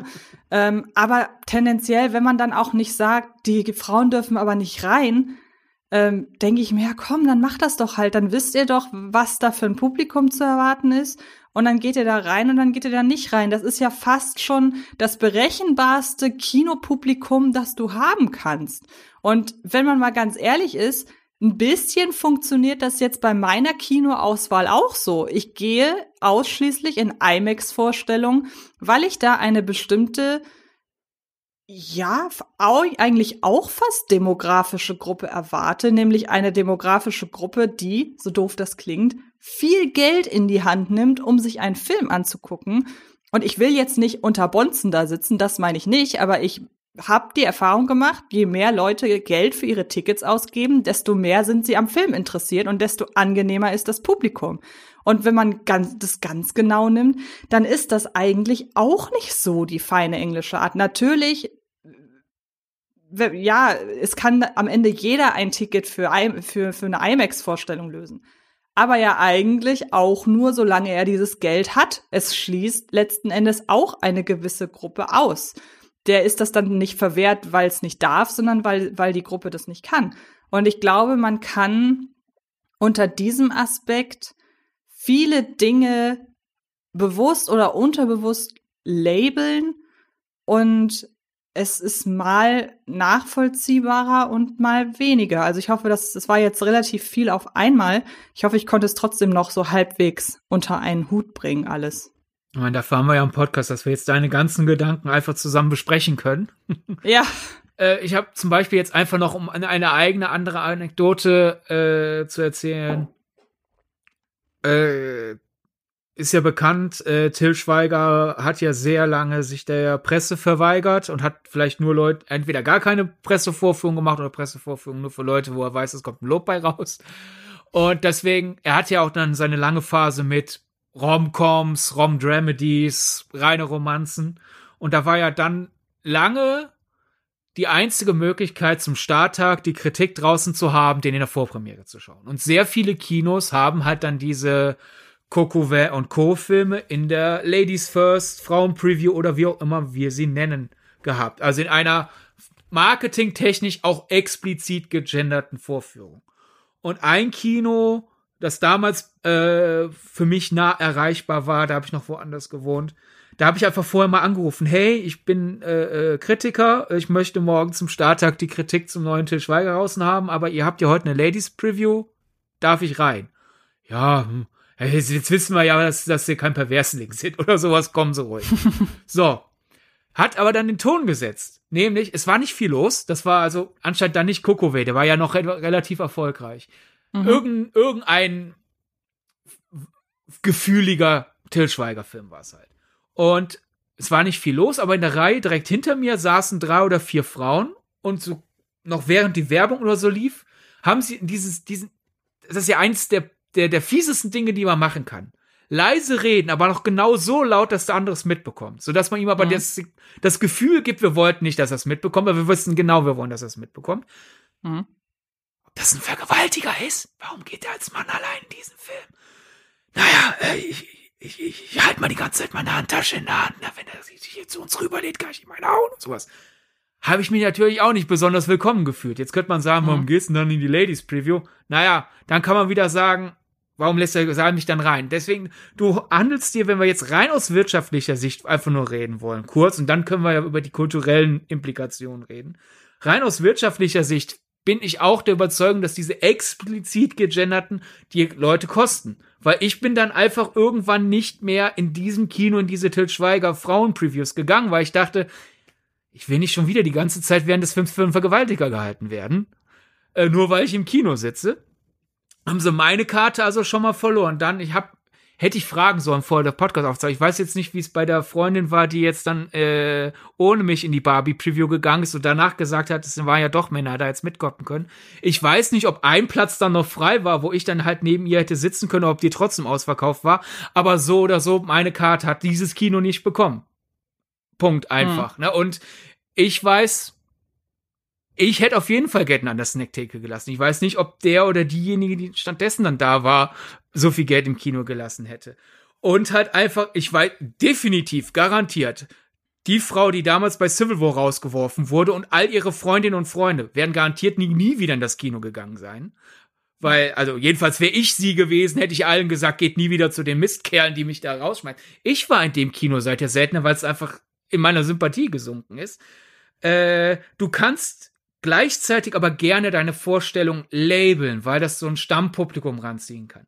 Das hast du ja eben gesagt. Da bin ich zum Beispiel durchaus für, weil es so eine halt eine Programmreihe ist. Und das hilft ja so eine gewisse Neugier zu zeugen. Wenn du fünf Filme in der Programmreihe mochtest, schaust du vielleicht auch den sechsten, obwohl der dich offensichtlich nicht interessiert. Aber du denkst, der Programmreihe kann ich vertrauen. Wenn im Kino alle Filme ohne Label rausgehen, warum, ne, dann siehst du da ja keinen Zusammenhang. Soll zum Beispiel heißen, jetzt hier der Ersatz für diese Ladies First ist jetzt in diesem Kino äh, dass ich positiv meine. Also nicht das böse Kino, wo die Frau rausgeekelt wurde, sondern das gute Kino, das jetzt die Gender Previews abgeschaffen hat. Da heißen jetzt dann halt das, was früher vielleicht die Ladies First wäre, Emotions. Und mhm. äh, auf der Programmseite ist Fliederfarben, äh, bisschen pink, ein bisschen violett, also schon, ich sag mal, feminin gecodet. Das heißt, mhm wenn du dieses Gefühl haben willst, wenn du jetzt so die Stereotype Barbie bist und stolz bist, die Stereotype mhm. Barbie zu sein, fühlst du dich da immer noch abgeholt. Aber jetzt zum Beispiel, ne, bist du der Freund von einer, sei es jetzt der feste Freund oder der beste Freund oder was auch immer, fühlst du dich nicht mehr so offensichtlich so, ich weiß nicht, ob ich willkommen bin. Es heißt Ladies First, darf ich dahin? Weil ich zum Beispiel, hab ja eben selber erzählt, ich ruf zur Not im Kino an und frag, aber es wird genug andere Leute geben, die denken, ja, da steht Ladies First, ich glaube, ich darf nicht mit. Punkt. Dann die Männers First oder sowas wurde halt jetzt irgendwie so durch die Action Night oder so äh, äh, geändert. Du hast ja ein offensichtliches Label und wenn du jetzt zum Beispiel weniger Kino informiert bist und du siehst, du magst aber Actionfilme und da ist ein Film jetzt in der Action Night, von dem du vorher noch nie was gehört hast, würdest du ja weiterhin denken, ja gut, der wird wohl Action liefern. Äh, wer hätte das gedacht? Wenn du fünf, wenn du sagst, die Gefühle, die diese Emotions Previews bisher mir erzeugt haben, gehe ich auch in den nächsten Emotions Film. Die haben auch jede Menge andere Labels. Die haben verschiedene Retrospektiven unter verschiedenen Gesichtspunkten, deswegen haben die verschiedene Labels. Also das hilft einfach, weil man sagt, komm, die letzten fünf in dieser Programmreihe haben mir gefallen. Und da, das ist wirtschaftlich klug. Und der kulturelle Einschlag ist da in meinen Augen halt einfach, es nimmt ein bisschen die Sperren im Kopf. Denn unser Eins redet sich vielleicht ein, Männerfilm und Frauenfilm. Ich meine das ja nicht so. Natürlich darf ein Mann den Männerfilm auch doof finden und die Frau auch den Männerfilm gut finden. Äh, das sind ja nur Wörter. Senkt sich unser Eins. Aber es gibt genug Leute, die ja doch eben denken, das erzählt der Barbie-Film ja auch so gut, finde ich. Dass ja teilweise Männer denken, ich muss das ja gut finden. Weil alle anderen Männer finden das gut. Und wer ist da in so eine Box geschoben? Und wenn es einfach nur die Action Night heißt, da sagst du dir nicht mehr, ich muss den Film gut finden. Kannst auch sagen, nee, den finde ich langweilig. Aber ich muss ja ein Mann sein, also muss ich mich für den interessieren. Oder als Frau. Ach, darf ich den gut finden? Manche sind da nicht so stabil in ihrer Selbstwahrnehmung und sagen vielleicht, nee, nee, ich darf den nicht gut finden. Wenn der Action, wenn der Film in der Action Night läuft, ja, was hast du als Frau gegen Action? Ist ja vollkommen okay. Da ist dir, das ist der gesellschaftliche Druck einfach viel niedriger und daher bin ich persönlich einfach froh, wenn diese ganzen Gender Previews abgeschafft werden, heißt ja nicht, dass du den Werbeeffekt aufgeben musst. Ja, es ist natürlich für die Assoziation mit dem, was einen erwartet, wesentlich besser, das Ganze nicht auf ein Geschlecht zu beziehen. Also ich assoziiere, denke ich mal, mit einer Action Night in etwa die gleiche Richtung wie mit einer, wie mit einem Männerabend, aber würde sogar noch so weit gehen, dass ja ich vielleicht auch ein Stück weit Sorge habe, und das ist jetzt gemein, weil damit brande ich ja jetzt selber ähm, so die, die, den Männerabend in oder rückt den in ein gewisses Licht, wo ja aber auch vielleicht die, der Kinobetreiber durch das, durch das Label auch so ein bisschen dran schuld ist, denn wenn ich höre, der Film läuft in der Reihe Männerabend, ungeachtet dessen, dass ich mich davon in der Regel nicht ausschließen lasse, wie ich ja mit meiner Stadt langsam 5 Geschichte schon bewiesen habe, aber tendenziell erwarte ich dann natürlich erstmal eine, einen gewissen Schlag Film, aber ja auch einen gewissen Schlag Publikum.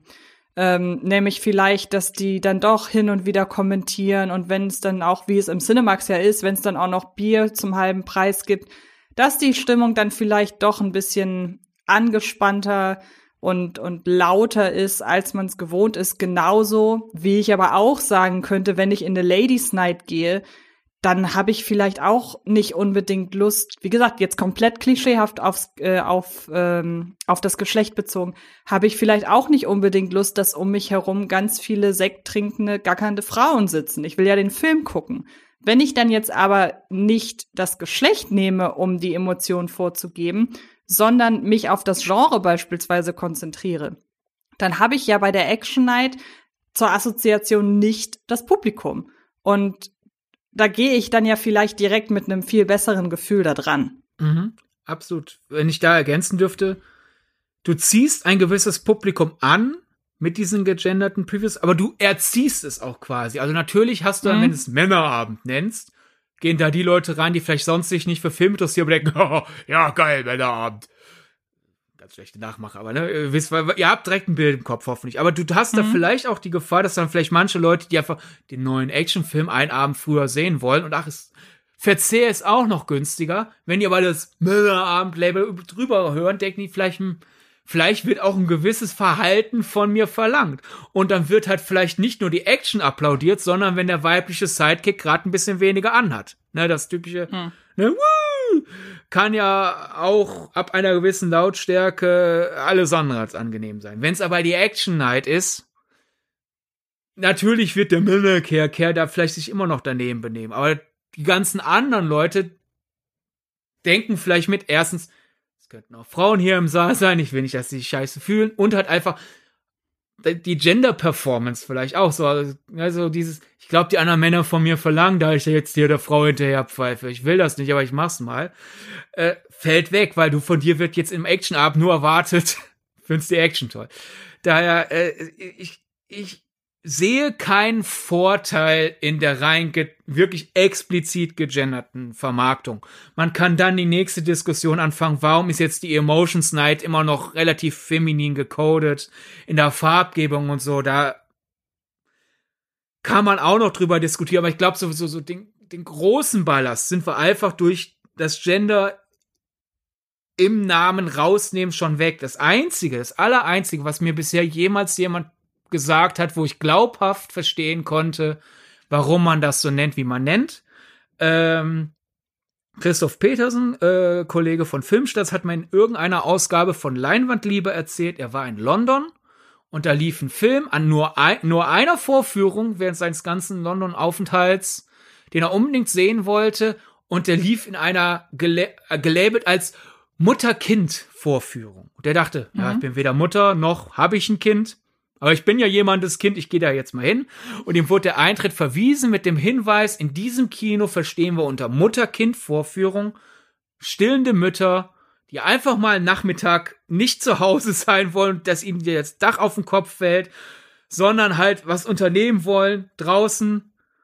Die sind hier dann willkommen und wenn ja nur stillende Mütter im Saal sind, ist die Hemmschwelle niedriger, wenn das Kind gerade quengelt es mal schnell zu stillen. Sobald da ein hm. Mann drin setzt, ist dann eher der Gedanke, ha, er weiß was, das Kind kann jetzt auch ein paar Minuten warten. Oder sie geht raus und verpasst was vom Film, obwohl es verkauft wurde als, hier kannst du hm. jederzeit dein Kind stillen. Das kann ich verstehen. Aber das ist jetzt, finde ich, nicht mal zwingend eine gegenderte Vorführung, sondern halt so ähnlich wie es äh, in den USA. Fast schon eine geschlossene Vor Vorführung, schon so ein bisschen geschlossene Gesellschaft fast ja, so ein fast. Es, es, ist, es, ist, es sind da ja mehr die Umstände, die die äh, Auswahl bedingen, als Mhm. als jetzt rein theoretisch, als jetzt streng genommen das Gender, weil äh, es gibt ja zum Beispiel ja auch Vorführungen in den USA, wo man das Licht nicht komplett ausschaltet für Leute, die halt aufgrund ihrer sensorischen Wahrnehmung sich wohler fühlen, wenn der Saal nicht komplett dunkel ist und sowas. Ich meine, gut, da wird man jetzt niemand sagen, fühlst du dich auch komplett im Dunkeln äh, unwohl, äh, fühlst du dich auch komplett im Dunkeln wohl, warum suchst du dann hier einen Platz? Aber da, da sind ja die Maßstäbe an. Das ist nicht, wir wollen nur ein Geschlecht hier drin haben, sondern wir wollen, dass gewisse Leute etwas tun können. Und die stillenden Mütter können nicht mehr so ungezwungen still, stillen. Ich glaube, man wird da vielleicht noch nicht mal Männer au- rauswerfen, sondern vielleicht auch, wenn da jetzt fünf Frauen, die eigentlich die äh, Ladies Preview wollten und schon fünf Eierlikör drin haben, die würde man da wahrscheinlich in der Mutter-Kind-Vorführung auch rauswerfen. Hätte ich jetzt mal Ja. gemutmaßt, weil als Mutter, die gerade stillt, fühlt sich vielleicht auch nicht toll, wenn da die gackernden, aufgepeitschten Mädels im Raum sind. Ne? Daher, das kann ich verstehen, aber ich glaube, das ist ja in dieser ganzen so und so Vorpremiere-Debatte sonst nie im Kopf. Eine Situation, wo es auch wirtschaftlich garantiert nach hinten, hinten geschlagen ist, wo ja auch die, ich sag mal, genrespezifische Benennung vielleicht hilft. Ich erinnere mich noch, wie einige Kinos Wonder Woman als in der Männer echte Kerle Preview hatten, weil ist ja eine Ja, comic ich erinnere mich auch. Aber würdest du mir dann zustimmen, dass ironischerweise Babenheimer eigentlich überhaupt kein perfektes Beispiel für gender-gebrandetes Marketing ist? Denn was ich sagen muss ist, der, die, der, der, das Branding beider Filme ist ja in diesem Fall eher die Gegensätzlichkeit, die ja diese Faszination auslöst. Aber ich habe bis heute das nicht so wahrgenommen, dass dass das, ähm, das ganze Babenheimer auch sich zum Thema macht, einen Mann, äh, einen vermeintlichen Männer- und einen vermeintlichen Frauenfilm gegeneinander zu positionieren. Ja, es ist insofern ein gutes Beispiel, weil es zeigt, wie es besser geht. äh, stimmt. weil äh, ich meine, die komplette Publikumsaufschlüsselung muss man noch ein bisschen warten, bis die FFA da so äh, den Jahresrückblick oder so macht. Oder vielleicht haut Warner aber mal was für Barbie raus. Also ich würde mal sagen, in Barbie war, sind aktuell sehr viel mehr Männer drin, als man vielleicht vor zehn Jahren noch erwartet hätte bei einem Barbie-Film. Äh, das ist ja schon mal ein gutes Zeichen. Aber an sich, Barbie und Op Oppenheimer nehmen wir mal kurz raus, konzentrieren wir uns auf Barbie. Barbie, wie es jetzt wahrgenommen wird, außer halt jetzt in dem einen Kino, wo es ja doch die Ladies First war, aber dann doch ein paar Männer reingelassen wurden, äh, verwirrend.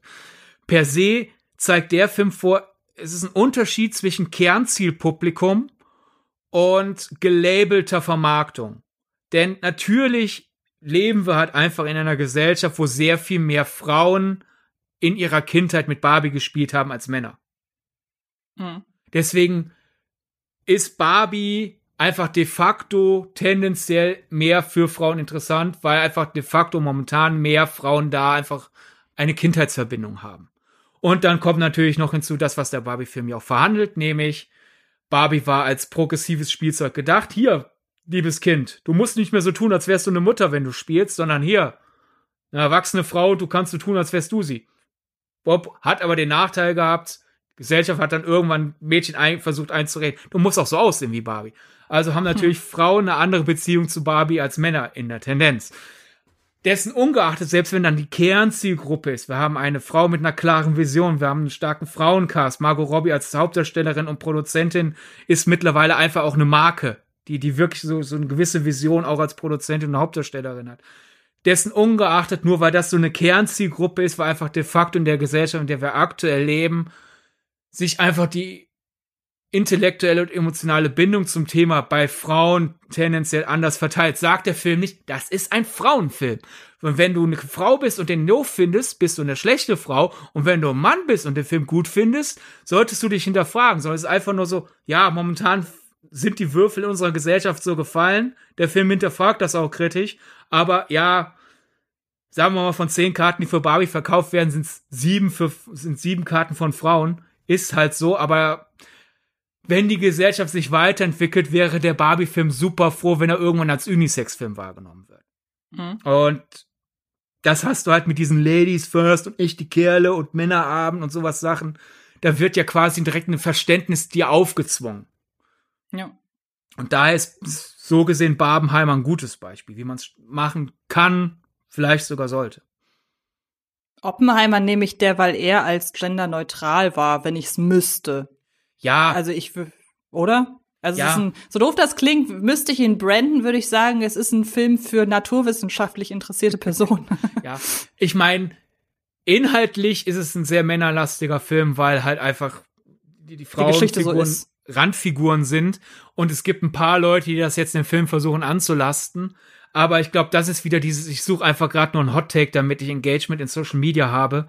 Denn der Film thematisiert das ja auch. Also es ist Teil des Themas, dass halt Oppenheimer, die, die Männer, mit denen er sich umgeben hat, halt so, sich so in ihrer Echokammer vergraben. Also, das, das kannst du ja nicht abbilden, wenn jetzt 50 Prozent der Dialogzeilen von Frauen gesprochen würden. Ja. Daher, es ist, es ist Thema, aber ja, es führt dann wieder zurück zum Barbenheimer Meme aus der Distanz wirkt, Bar wirkt Oppenheimer wie der Männerfilm und Barbie wie der Frauenfilm. Und je näher wir rangehen, desto mehr sehen wir, es ist viel nuancierter. Genau. Ähm, nun haben wir ja aber auch schon darüber gesprochen, dass so ein Labeling von Filmen zumindest aus der Studio- oder Vermarkterperspektive nachvollziehbar ist. Wir müssen das nicht gut finden und tun es ja auch zu großen Teilen nicht, aber es ist zumindest der Standpunkt, der wirtschaftliche ist nachvollziehbar. Man weiß, wo es herrührt. Ähm, und ich habe ja, im, ich habe im Vorfeld habe ich dich darum gebeten, ob wir vielleicht auch, weil es halt zeitlich passt, weil der Film auch gerade gestartet ist oder ja doch gestartet ist zum Zeitpunkt der Veröffentlichung, ähm, ob wir vielleicht noch ein anderes aktuelles Beispiel zu äh, Rate ziehen können, um den Standpunkt so ein bisschen zu verdeutlichen. Denn dieser Tage ist auch der ähm, Film Geistervilla erschienen. Und bei mir in der Timeline, nun ist meine Timeline aber auch durchaus, ähm, ich will jetzt nicht sagen Disney gebrandet, aber ich folge schon so zwei, drei, ähm, insbesondere die Disney Parks thematisierenden ähm, Twitter-Accounts bei Social Media und auch bei Instagram. Und da fand Geistervilla natürlich statt, weil da auch Premieren in den Parks stattgefunden haben und so weiter und so fort.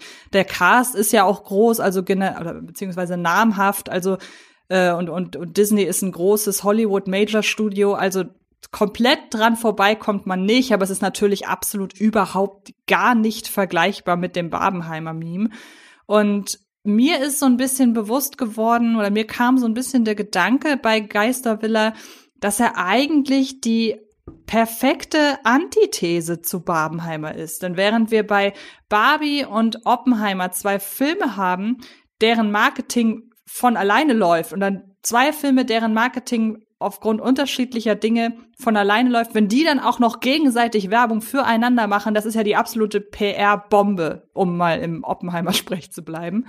Ähm, und dann hast du aber da einen Film wie Geistervilla, den du überhaupt nicht einordnen kannst, wo du eine, wo es mir in meiner Review, die ich heute äh, frisch vor dem Podcast geschrieben habe, wo mir bewusst wurde, ein auch nur ansatzweise irgendwie an Barbie oder Oppenheimer heranreichendes Marketing ist für einen Film wie Geistervilla nahezu unmöglich, weil du ihn in keine Schublade stecken kannst. Wenn ich jetzt sagen müsste, du solltest Geistervilla gucken, wenn, wenn ich diesen Satz beenden müsste, würde mir als erstes einfallen, wenn du die dazugehörige Disneyland-Attraktion magst. Und jetzt kann man sich mal ausrechnen, wie unfassbar spitz diese Zielgruppe ist. Und du kannst den Film nicht in, in keiner Hinsicht labeln, also auch nicht an der Oberfläche. Selbst wenn wir beide der Meinung sind, dass beim näherem Hinschauen Oppenheimer und Barbie ähm, natürlich sich nicht auf ein Geschlecht reduzieren lassen. Der allererste Eindruck, hast du ja auch gerade schon gesagt, lässt das ja durchaus zu. Also die, die pinken Barbie-Plakate, die äh, sehr düsteren Oppenheimer-Plakate, dann auch noch die direkte Gegenüberstellung beider Filme. Also wenn man von weitem guckt, hat man hier ein genderspezifisches Marketing. Und das haben wir ja auch schon gesagt, das kann helfen, helfen, einen Film zu vermarkten.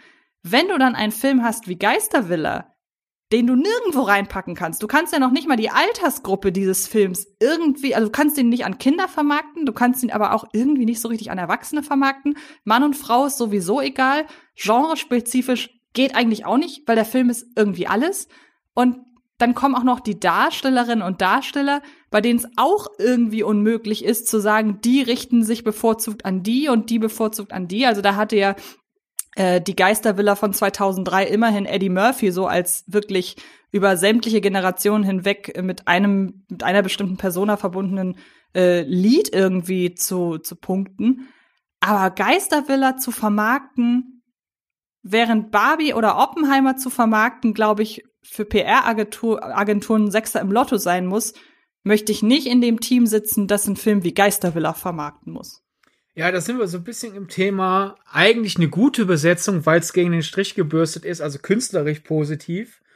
Aber äh, vermarktungstechnisch dann äh, eine Herausforderung, weil Margot Robbie als Barbie perfekte Besetzung. Wenn du Absolut. das siehst, sagst du, ja, passt. Vielleicht, wenn du es noch liest, denkst du vielleicht ganz kurz, warum gibt sich jemand von ihrem Status für den Spielzeugfilm her? Aber sobald man die ersten Bilder gesehen hatte, war endgültig allen ja. klar, ja, passt. Aber hingegen mhm. Lakeith Stanfield, der ja vor allem bei filminteressierten Menschen äh, eine Nummer wurde durch Sorry to, uh, to bother you, oder? Genau, ja. Ne? So hier der antikapitalistische Indie fast schon Kunstprotestfilm Kerl ist jetzt in der Disney Themenpark Verfilmung? Hä? Er macht seinen Job super und deswegen ist er eine tolle Besetzung für den Film. Aber wie willst du das vermarkten? Da Keith Stanfield Fans werden erstmal nicht in Geistervilla gehen wollen, glaube ich. Hm. Und Leute, die einen Disney Themenpark Film sehen wollen, wollen vielleicht lieber eine bekannte Person die etwas aus dem Film, also etwas aus der aus der äh, Themenpark-Attraktion spielt, sehen, statt halt, wer, wer ist der? Weil, würde man sagen, Disney Kernziel Familienpublikum kennt jetzt nicht Sorry to Bother You. Ja, eben. Und wenn man noch mal auf den weiteren Cast, also per se muss man ja sagen, ich finde es schade, dass der, die Namhaftigkeit des Casts ähm, gemeinsam mit den Filmen von Anfang an so ein bisschen untergeht. Weil selbst wenn man jetzt sagen würde, was soll man anfangen mit einem Geist, der Geistervilla Remake, äh, äh Quatsch, die Geistervilla Remake, ähm, was soll man damit anfangen? Selbst wenn einen das Ganze nicht in irgendeiner Form äh, thematisch interessiert, aber ich finde es ein bisschen schade, dass auch so im, im Film-Bubble-Kreis auch so ein bisschen ignoriert wird, wie stark der Film eigentlich besetzt ist. Also wen haben wir? Wir haben Rosario Dawson, wir haben Jamie Lee Curtis, wir haben Winona Ryder, wir haben Jared Leto, wir haben Danny DeVito, wir haben Owen Wilson, wir haben Tiffany Haddish und wir haben Lakeith Stanfield. Also seien wir mal ganz ehrlich, mit weniger Stars kommt ein Wes Anderson auch nicht aus. Einfach von der Masse, so. Ähm, da sind die, äh, sind die Hochkaräter natürlich immer noch mal von der, von der ähm, Quantität ein bisschen höher, aber per se waren das jetzt schon mal eins, zwei, vier, fünf, sechs, sieben, acht, acht Namen, wo man sagt, wer auch nur ein bisschen filmaffin ist, der hat alle acht Namen gehört und das ist für eine Disney-Themenpark-Verfilmung, finde ich, wirklich überraschend doll oder überraschend viel. Was man aber sagen muss, ist, dass die Wahl der Darstellerinnen und Darsteller auch überhaupt nicht dafür geeignet ist, irgendwie als Punkt oder irgendwie als Element zu überzeugen, für das die Leute ins Kino gehen. Denn wenn ich Geistervilla so von der Tonalität und vom, ja, von dem, was man Marketing nennen kann, wenn ich mir das so anschaue, dann würde ich den Film wahrscheinlich als ehesten, am ehesten noch so ein bisschen als Einsteiger-Horrorfilm be begreifen oder als Einsteiger-Gruselfilm. Aber Leute, die heutzutage so jung sind, dass sie den Film eben als Einsteigerfilm besuchen, die kennen Jamie Lee Curtis nicht. Die können mit Owen Wilson nichts anfangen. Mit Danny DeVito auch nicht. Die einzigen, die vielleicht so einigermaßen da noch irgendwie ziehen, wären Tiffany Haddish und vielleicht Lakeith Stanfield, aber der ist eigentlich auch in einem zu engen Arthouse-Kreis bekannt. Und ja, Rosario Dawson setzt sich so zwischen die Stühle und Jared Leto. Ich habe das Gefühl, so sehr setzt das Marketing nicht auf Jared Leto, weil er ja auch nicht als Person äh, zu sehen ist. Und deshalb, du hast zwar eine große Masse an bekannten Leuten, aber die sind nicht angesagt genug für junge Leute. Und jemand, der Jamie Lee Curtis beispielsweise als äh, Halloween Scream Queen irgendwie kennt und sie deswegen schätzt, der geht doch aber auch nicht in den Film wie Geistervilla, genauso wie keiner, der Danny DeVito noch von früher kennt, sich diesen Film ja auch nicht anguckt. Also ich finde, und ich, nur um das mal direkt äh, vorwegzunehmen, weil ich das noch nicht gesagt habe, ich finde, Geistervilla ist ein unfassbar sympathischer Film. Der hat mich wirklich sehr glücklich gemacht im Kino. Aber ich kann niemandem sagen, ich kann niemandem über kein Element, ich kann das nicht vermitteln weil ich gehöre zu dieser sehr, sehr spitzen Zielgruppe, die Geistervilla anspricht. Aber ich kenne keinen, der dieser, der dieser spitzen Zielgruppe ebenfalls angehört, außer dir. Und ich kann es unmöglich machen, irgendwie zu erklären, weshalb man Geistervilla gucken sollte. Ich bin jetzt auch keine ausgebildete äh, PR-Dame. Aber ich, wie gesagt, ich glaube, das ist unfassbar schwer. Vor allem, du hast gerade den Ansatz gehabt, äh, das wäre ein Film für ein Horror-Einsteiger-Publikum. Da hätte ich dann gleich noch eine andere Anmerkung. Aber du meinst halt, wen soll das Horror-Einsteiger-Publikum in diesen Film ziehen? Du hast die offensichtlichste Personalie vergessen. Das wäre dann Winona Ryder. Weil die aber ja dank die Stranger wurde ja- Things. Das stimmt, aber die wurde ja im Vorfeld gar nicht kommuniziert. Ja. Die taucht ja noch nicht mal, die taucht ja noch nicht mal im äh, Vorspann auf. Ja, eben, das wäre dann jetzt der nächste Punkt. Wir haben übrigens kein Cameo wirklich kaputt gemacht. Die ist, ist halt einfach da, irgendwann mal in einer kleinen Rolle. Genau. Äh, aber da, das wäre so am ehesten der Name, den man halt einem jungen Publikum vorlegen kann, weil vielleicht dank Stranger Things sie ein Begriff ist. Das Problem ist aber dann, erstens halt, sie hat in dem Film nahezu nichts zu tun. Zweites Problem, wer Stranger Things gesehen hat, für den ist dann äh, Haunted Mansion Schritt zurück in Sachen Horrorintensität. Mhm. Dann jetzt mein nächster Punkt. Ich hätte den jetzt noch nicht mal so als Horror-Einsteiger-Film gesehen, aber finde ich interessant. In der PV war auch ein Kollege, der meinte, ja, das ist doch ein guter erster Horrorfilm. Ich hätte überhaupt nicht gedacht, dass der Film irgendwie als raus signalisiert, dass er das sein will. Für mich ist das eine Familienkomödie, in der halt Geister vorkommen. Man hätte von der Tonalität her, dann wäre es halt kein Geistervilla-Film, kein Haunted Mansion-Film, wenn man das jetzt mit Trollen oder äh, äh, äh, was Gremlins. Gremlins oder Mumien oder oder sonst was gemacht oder Kobolden oder vielleicht irgendwas komplett ungruseligen. Aber an sich ist der, finde ich, die die die äh, der Fokus des Films. Wir wollen leicht kauzige Figuren dabei sehen, wie sie über sich hinauswachsen und währenddessen gibt es lustige Situationen. Und wir nutzen Geister als Element dafür. Und dann gibt's halt Geisterszenen, aber es gibt vielleicht in Sachen Gruseln, geschweige denn Horror, vielleicht zwei Anfänger-Jumpscares. So, wenn man richtig, richtig jung ist und vielleicht noch nie einen Jumpscare gesehen hat, macht man da einmal kurz und das war's. Und ich finde das vollkommen angemessen, weil Haunted Mansion in meiner Wahrnehmung von den Disney Anführungszeichen Geisterbahnen die harmlose ist. Wir Europäer haben Disneyland Paris ja Phantom Manor. Da hätte ich ein bisschen mehr Grusel vom Film haben wollen, wenn man Phantom Manor verfilmt. Hat man aber nicht. Interessant ist, halt in der PV waren zwei äh, Kollegen, sollten sie den Podcast gehör hier hören, seien sie lieb gegrüßt, äh, die, die, die äh, sehr Disney-affin sind. Und da war es aber auch eine gesplittete Meinung. Einer von den beiden meinte ich, ah, ich finde schon, dass das äh, eine leicht gruselige Bahn ist für ein ganz junges Publikum. Also ich habe mich damals gegruselt und der andere hat mir zugestimmt. Was? Haunted Menschen will doch nicht gruselig sein. Also ich glaube, das ist wirklich dann irgendwie eine Art Rorschach oder Persönlichkeitstest. Aber ich, mich hat es nicht gestört, dass der Film überhaupt nicht gruselig ist. Jemand anderes hat dann nachher PV sich beschwert. Warum machst du einen Film über Geister und der ist überhaupt nicht gruselig? Ist Wahrnehmungssache. Ich finde das vollkommen legitim. Wenn du in den Film reingehst und du willst, dass es wenigstens irgendwie gruselig ist, Hat er nicht geliefert, darfst du sagen, findest du doof. Ich persönlich bin reingegangen und habe gesagt, ich erwarte nicht, dass ich mich grusel. Ich habe mich nicht gegruselt. Also bin ich zufrieden. Ich muss dazu sagen, ich habe tatsächlich nicht einen Trailer gesehen bis heute. Also ich kann da äh, gar nicht sagen, also keinen ganzen Trailer. Ich habe mal hier und da, ich glaube, es gab einen Teaser und dann immer mal so äh, so so kurze Ausschnitte bei Twitter und so weiter. Ähm, und ich habe auch einen TV-Spot bisher gesehen, aber der hat bei mir halt das diese Erwartungshaltung ausgelöst, die ich im Vorfeld hatte. Wenn der Trailer jetzt irgendwie noch mal explizit mehr auf Comedy oder halt eben explizit auf Grusel äh, geschnitten sein soll. Ich kann das hier jetzt in meiner Bewertung nicht beurteilen.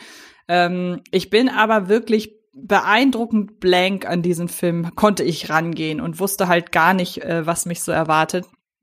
Und ähm, wie gesagt, als ich so meine Review gerade geschrieben habe, ist lustig, dass du das mit den äh, ein, zwei Anfänger-Jumpscares sagst, denn exakt das habe ich auch in meiner Review geschrieben. Ich habe mir auch genau zwei Stück gemerkt, ähm, bei denen, wo ich auch sage, also wenn nicht mal ich da zusammenzucke, dann ist das eigentlich schon gar kein Jumpscare mehr. Aber dann muss man sich ja hineinversetzen, vielleicht dann wirklich irgendwie so ein acht, neunjährige, die das dann äh, wirklich in dieser Art noch nie gesehen haben. Und dann könnte ich mir auch vorstellen, dass man da kurz zusammenzuckt. Aber auch so von dem Ansteigen der Lautstärke war das ja nichts im Vergleich irgendwie zu einem Conjuring oder zu einem oder zu einem Insidious. Ähm, aber trotzdem bleibe ich halt dabei, ähm, dass die Zielgruppe, wie gesagt, so spitz ist und ähm, wie willst du denn, also wenn du wirklich mit deinem Marketing daran appellierst, hey, wenn ihr ähm, Haunted Mansion beziehungsweise Phantom Manor mögt, die Disneyland-Attraktion, dann ist das euer Film. Das kannst du ja nicht aufs Plakat packen, weil wenn du dich an die richtest, dann schließt du ja alle anderen aus. Und so traurig das ist, aber wir gehören ja zu einer Minderheit, wenn wir diese spitze Zielgruppe irgendwie erfüllen. Und ähm, vor allem in Europa, ja, in den ist, USA. Genau. Ich glaube, in den USA ist es gewisses ist noch ein bisschen bekannter. Attaché. Genau. Ähm, aber so oder so ich fand hier einfach den Vergleich irgendwie ganz interessant. Zwei, drei so unterschiedliche Filme innerhalb von zwei Wochen starten zu sehen, die eigentlich allesamt per se ähnliche Start, äh, wie heißt das, Start, ähm, Bedingungen? Voraussetzungen, Startbedingungen hätten haben können und wenn man sich dann anguckt, inwiefern PR und so Besetzungssachen und so weiter, wie die das alles lenken konnten und natürlich auch die Unberechenbarkeit der sozialen Medien, das muss man ja sagen. Also Warner und Universal haben sich ja im Vorfeld nicht abgesprochen, den Hashtag Barbenheimer zu etablieren. Das hat ja wirklich eine Eigendynamik entwickelt. Ähm, da, also denke ich mal. Ja. Oder da war irgendjemand richtig schlau, aber das werden wir nie erfahren. Ähm, so oder so, am Ende ist es schon spannend, was Marketing und auch wieder Außenwahrnehmung, da sind wir ja fast schon wieder so ein bisschen beim Op bei Oppenheimer, ähm, wie das dann doch aktiv den Eindruck von dem Produkt im Vorfeld ähm, manipulieren kann, wenn man es böse ausdrucken will. Ja, mein, meine Kurzreaktion noch zu Geisterwelle. Ich hatte halt sehr negative Erwartungen, weil Disney halt erstens schon einmal bewiesen hat, diese Attraktion nicht besonders gut verfilmen zu können. Dann, ich habe die Trailer gesehen, ich habe von den Trailern so absolut überhaupt gar keinen. Da können wir wieder zum Anfang zurückkehren. Ich habe aus den Geistervilla 2023 Trailern keine Vision rausgezogen. Ich habe die gesehen und habe gedacht so, hä, hm, was ist der Ansatz? Und bei Oppenheimer mhm. und Barbie war ja sehr offensichtlich, okay, da weiß jemand, was er tut, beziehungsweise was sie tut. Bei Geistervilla ich so, ja, wirkt halt wie ein Produkt. Disney will jetzt noch einmal Haunted Mansion vermarkten. Und jetzt ist halt der Film da. Letzten Endes hatte der Film Ansatz. Da war ich positiv überrascht. Erstens, man merkt da einfach, äh, ähm, so, so, so platt das auch klingt, äh, dass äh, der, der äh, Regisseur, der hat ja auch vorher äh, Bad Hair gemacht, dass er äh, ein, ein äh, afroamerikanischer Regisseur ist, der sich halt reflektiert mit äh, äh, seiner eigenen Demografie aussetzt und was die Gesellschaft von ihm erwartet und was umgekehrt ist. Weil natürlich ist das, das ist jetzt kein Film über die Black Community oder so, aber einfach wie Lakeith Stanfields Figur in verschiedenen Lebenssituationen, welche Haare sie, welche Frisuren sie trägt. Und was das über ihn mhm. aussagt. Das ist eine Detailliebe, die ich halt bei Geisterwiller nicht erwartet hätte. äh, und dann letzten Endes der wahre, echte Ansatz, weil wie gesagt, es ist kein Film über die Black Community, aber äh, man merkt einfach, dass da der Regisseur sich auskennt und das halt einfach dann umgesetzt hat, um dem wenigstens so ein bisschen persönlichen äh, Stempel zu geben. Der generelle Ansatz ist, ich habe mich halt vom, vom Tonfall her sehr viel auf Disney-Realfilmkomödien der 60er und 70er zurückerinnert gefühlt. Halt diese leicht gauzigen Figuren, die etwas seltsame Situationen erleben und am Ende werden sie hoffentlich zu besseren Menschen. Und es hat halt wenig Lauthalslachen, aber viel in sich hineinkichern als Humor. Damit sind wir wieder bei einer sehr spitzen Zielgruppe, zu der ich aber zähle. Daher, ich, ich fand den Film halt sehr charmant. Wird jetzt kein großes Highlight äh, für mich in diesem Jahr darstellen, weil da fehlte ab und zu noch der letzte Funken, aber ich war positiv überrascht. Und äh, ja, wie willst du das vermarkten? Wie willst du das, was ich am Positiven gesagt habe, vermarkten? Ist eigentlich nahezu unmöglich.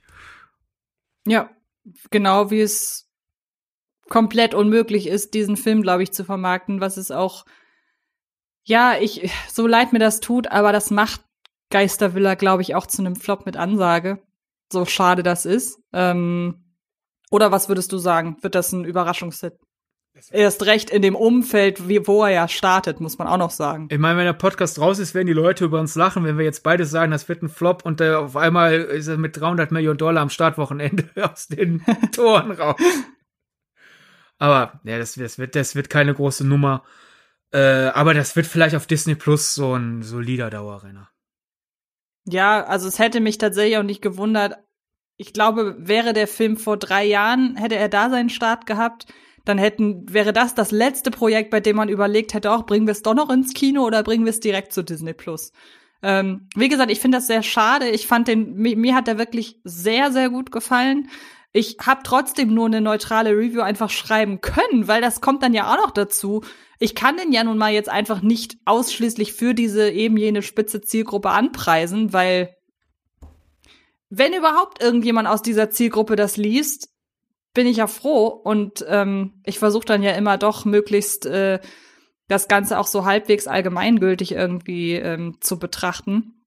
Und ähm, wenn ich da dann halt, also lustigerweise war unserer Pressescreen, ja saßen irgendwie fünf Leute drin. Also es hat mich sehr überrascht, dass der so wenig Anklang gefunden hat, direkt im Vorfeld. Ähm, aber wenn ich da auch dann äh, neben mir jemanden sitzen habe, dem ich dann erkläre, guck mal da, das kennst du da und daher und so, keine Ahnung, in der einen, äh, die eine Action-Szene nimmt sich halt den Eingangsbereich des Haunted Menschen als, als Setpiece. Ja, und wenn ich das weiß, dann denke ich, oh ja, cool. Aber wenn mein Nachbar das nicht weiß, der denkt, ja, gut zu wissen. ähm, das ist dann natürlich schade, aber Hey, am Ende finde ich es irgendwie lustig, so doof das klingt, dass der höchst, dass der Film mit dem höchsten äh, Wiederguckwert innerhalb dieser zwei Wochen für mich Geisterwiller ist. Wow, okay, und das weder, und, erwartet. Das ist sogar so. Okay. Und weder Oppenheimer noch äh, Barbie. Ich sag damit nicht, nur um das nochmal zu betonen, damit ist Geisterwiller nicht der beste Film von diesen dreien. Aber wenn ich mich, wenn ich jetzt sagen müsste, ich hätte alle drei Filme im Schrank stehen und ich müsste einen davon heute gucken, würde ich tatsächlich Geistervilla wählen. Mich hat er leider wirklich sehr positiv getroffen, muss ich sagen. Streich das leider, steh dazu. Ist doch gut. Ja, mich hat er sehr positiv getroffen. Oh. Ja. Äh, eins noch, weil du ja meintest, so wie verwunderlich es ist, dass das Barbenheimer-Meme so groß wurde mir ist, als du das vorhin dann nochmal gesagt hast, bewusst geworden, mein, dadurch wurde es nicht gestartet, aber ich glaube, dadurch wurde das nochmal in eine andere Stratosphäre geschossen. Das haben wir Christopher McQuarrie und Tom Cruise auch ein bisschen zu verdanken.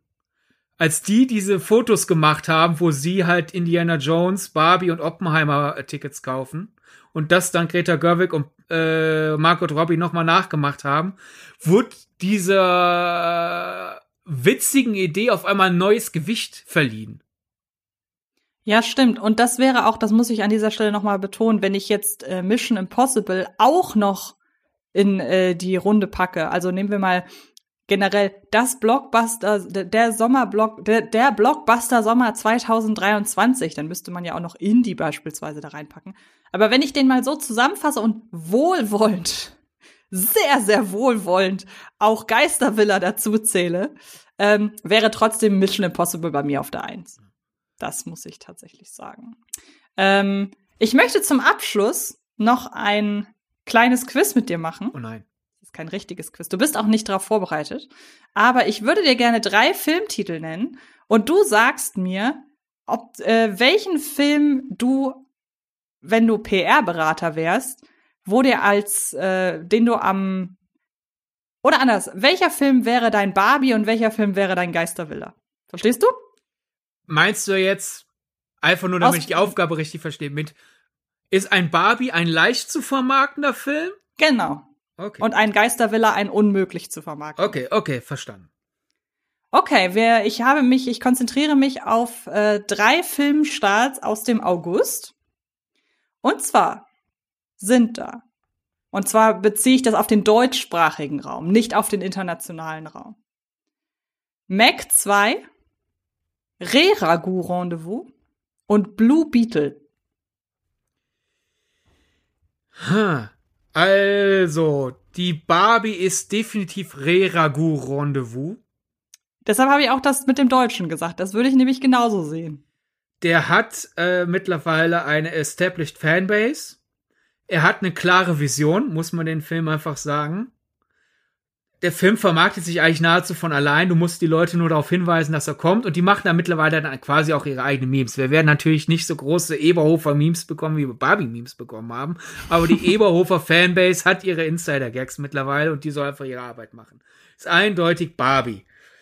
Ähm, interessanterweise, obwohl auch dort established Fanbase im Sinne von, es ist DC, ist Blue Beetle mein äh, Geistervilla. Mein Geistervilla hat ja auch eine Ja. so gesehen established Fanbase und hat keinen Profit, Profit Mhm. daraus. Insofern ist das sogar eine ziemlich einfache Übersetzung.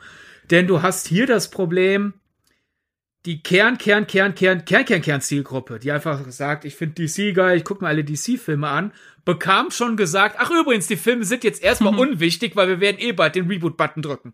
So, ja, Mhm. Wenn du es dann vielleicht was knapp am Ende des Monats hast oder halt viel zu tun hast und überlegst, schaffe ich jetzt noch Blue Beetle im Kino oder warte ich, bis der im Streaming ist, wurde dir quasi in den Mund gelegt, ach, bleib zu Hause. Was eine sehr schlechte Vermarktungsstrategie ist. Mhm. Aber ich muss sagen, Mac 2 ist eigentlich auch schon nah an der Geistervilla, weil vielleicht ist das dann mein Problem, weil ich in der falschen Blase bin. Aber in meiner Wahrnehmung ist der absolute Tenor, ja, vom Mac habe ich ja ein richtiges Trashfest erwartet, stattdessen war er langweilig. Aber ich kann mir nicht vorstellen, dass sie das bei Mac 2 besser machen.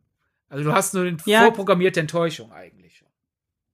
Exakt. Ähm, nun hat aber vielleicht, also man könnte Mac 2 ja zusätzlich noch mit Geistervilla vergleichen, weil wenn sich noch die paar Leute daran erinnern an den Geistervilla-Film von 2003, der ist ja jetzt auch nicht so mega gut angekommen. Und ich sehe das auch so. Es ist natürlich wahnsinnig schwer, eine Fortsetzung oder meinetwegen auch ein Remake zu vermarkten zu einem Film, der allgemein kein gutes Image hat. Also jetzt mal sowas wie Dune beispielsweise ausgenommen, weil da war es ja durchaus auch ein Stück weit Kern der Vermarktung zu sagen, wir hatten damals diesen David Lynch-Film, der gilt gemeinhin als nicht gut, hat aber in seinem nicht guten, in seiner nicht guten Wahrnehmung trotzdem auch Liebhaberinnen und Liebhaber. Aber wir machen das Ganze jetzt nochmal in richtig groß und aufgeblasen mit wahnsinnig viel Budget. Ich glaube, das ist nochmal so eine Ausnahmeerscheinung. Ich finde, es kommt jetzt sehr, sehr stark wirklich, und da muss ich gestehen, ich glaube, da ist Mac 2 ein ganz guter Abschluss für diesen Podcast. Denn ich glaube, während ein Film wie Blue Beetle, selbst wenn er besser ist als erwartet, es sehr, sehr schwer haben wird, sich gegen, ja, seinen, seinen schlechten Stand oder seine schlechte Vermarktbarkeit zu behaupten ähm, und Reragu Rendezvous richtig scheiße sein kann aufgrund seiner Platzierung in der Reihe und des Standings der Reihe, aber wahrscheinlich trotzdem ein Erfolg wird, ganz davon abgesehen ist er nicht scheiße, ähm, könnte ich mir vorstellen, dass Mac 2 noch am ehesten unberechenbar ist, weil die Trailer oder der Trailer, ich weiß nicht, ob es mehrere gibt, aber der Trailer, den ich jetzt gesehen habe, der ist, wie ich finde, sehr verheißungsvoll, weil er komplett gegen das geht, was den ersten Mac ausgemacht hat. Klar, der erste Trailer zu Mac 1 hat auch mehr versprochen, als der Film dann am Ende gebracht hat. Aber ich finde, der Sprung von Mac 1 zu Mac 2 in der Tonalität ist schon riesig. Und Mac 2 hat dann halt eben die Gelegenheit, durch Mundpropaganda unentschlossenes Publikum zu überzeugen. Und deshalb finde ich, ist Mac irgendwie eine schöne Wundertüte, weil auf der einen Seite, ja, du hast Pluspunkte wie ein Jason Statham, der mit einem Hai kämpft, einfach so als, als das Argument schlechthin. Du kannst mit viel Glück auch darauf hoffen, dass es doch ein, zwei Leute gab, die den ersten Mac mochten, weil es gibt ja auch nicht umsonst eine Fortsetzung. Klar, die Leute müssen erstmal in den Film gehen, um dann festzustellen, dass sie ihn nicht mochten, aber es sind ja nun mal viele Leute reingegangen und wenn da auch nur ein Bruchteil von reingegangen ist, der den Film mochte, die gehen dann ja wieder. Und wie gesagt, wenn sich dann am Ende ähm, rumspricht, der Film ist richtig gut und der Film, dann kann er ja davon profitieren, dass der erste so schlecht ankam. Ne, denn nur weil der erste so schlecht ankam, kann man ja im Nachhinein auch argumentieren, der zweite ist so viel besser und dann kann man mit den Erwartungen an Teil 1 spielen. Deshalb ist, glaube ich, Mac 2 am ehesten dafür prädestiniert, aufgrund dessen, dass man ihn nicht besonders leicht, aber auch nicht komplett schwer vermarkten kann, ähm, dass der unabhängig seines Marketings performt. Und das finde ich spannend. Deshalb habe ich nämlich auch die drei Filme ausgewählt, ähm, um hier noch mal so ein bisschen da vergleichen zu können. Ich, ich kann mich ja vielleicht positiv überraschen lassen, äh, aber ich fürchte halt, dass Mac 2 insofern auch das Anti-Barbie ist, denn du warst zwar äh, mehr enttäuscht von Barbie als ich, denn ich war ja begeistert, aber ich glaube auch selbst mhm. du würdest mir zustimmen, man merkt da immer noch die Greta Gerwig drin. Und ja, auf jeden Fall. Greta Gerwig, manche hatten befürchtet, Greta Gerwig verkauft sich und dann hat sie es nicht getan. Und ich glaube, Mac 2 ist aber, da verkauft sich jemand, weil der äh, Regisseur äh, Ben Wheatley hat vorher halt so Sachen gemacht wie Kill List, also ein wirklich sehr sch schwer zu verdauernder, düsterer Film mit einer sehr sperrigen Handschrift, positiv sperrig positiv ich hab ihn bis heute nicht gesehen. Lohnt er sich? Ich finde, der lohnt sich. Äh, ich wurde, muss ich zugeben, ein bisschen zu hoch für den Verkauf damals, als ich den dann das erste Mal geschaut habe. Aber das war dann auch wieder ein Fall, so nach mit ein bisschen Abstand, wo dann die Enttäuschung war. Ich dachte, ich bekomme jetzt Augen neu geöffnet. Nachdem sich das äh, äh, äh gesetzt hat, äh, ist es auf jeden Fall ein guter Film. Dann positiv sperrig wirst du mir dann zustimmen, weil du ihn besser fandest als ich. High Rise. Mhm. Äh, ja, stimmt. Den, also das ist kein subtiler Film, aber ich ähm, mochte den allein schon von der Stilistik und aufgrund seines Hauptdarstellers. Es ist jetzt aber keine keine keine subtile Auseinandersetzung mit der Gesellschaft. Das ist einfach so wie The Platform, wie hieß der im Deutschen? Der, der Schacht. Schacht. Ja, oder er, er ist einer der vielen Regisseure bei äh, einem gewissen ABC-Todesfilm der in Deutschland ah. nicht so heißt, weil Episoden gekürzt wurden. Und der macht jetzt halt Monster High Blockbuster Trash. Ich sehe es mhm. nicht, ich sehe es nicht, wie das funktionieren soll. Äh, ich verurteile den Mann nicht dafür. Ich meine, wenn der mit der Gage dann seinen nächsten Film, wo er Bock drauf hat, finanzieren kann, soll er es bitte tun.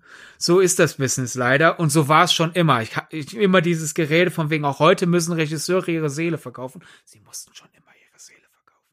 Aber dennoch macht's mich nicht heiß. Bei Barbie und Greta Gerwig habe ich irgendwie von Anfang an geahnt, ich bekomme Little Women nur halt mit Dolls statt mit echten Frauen.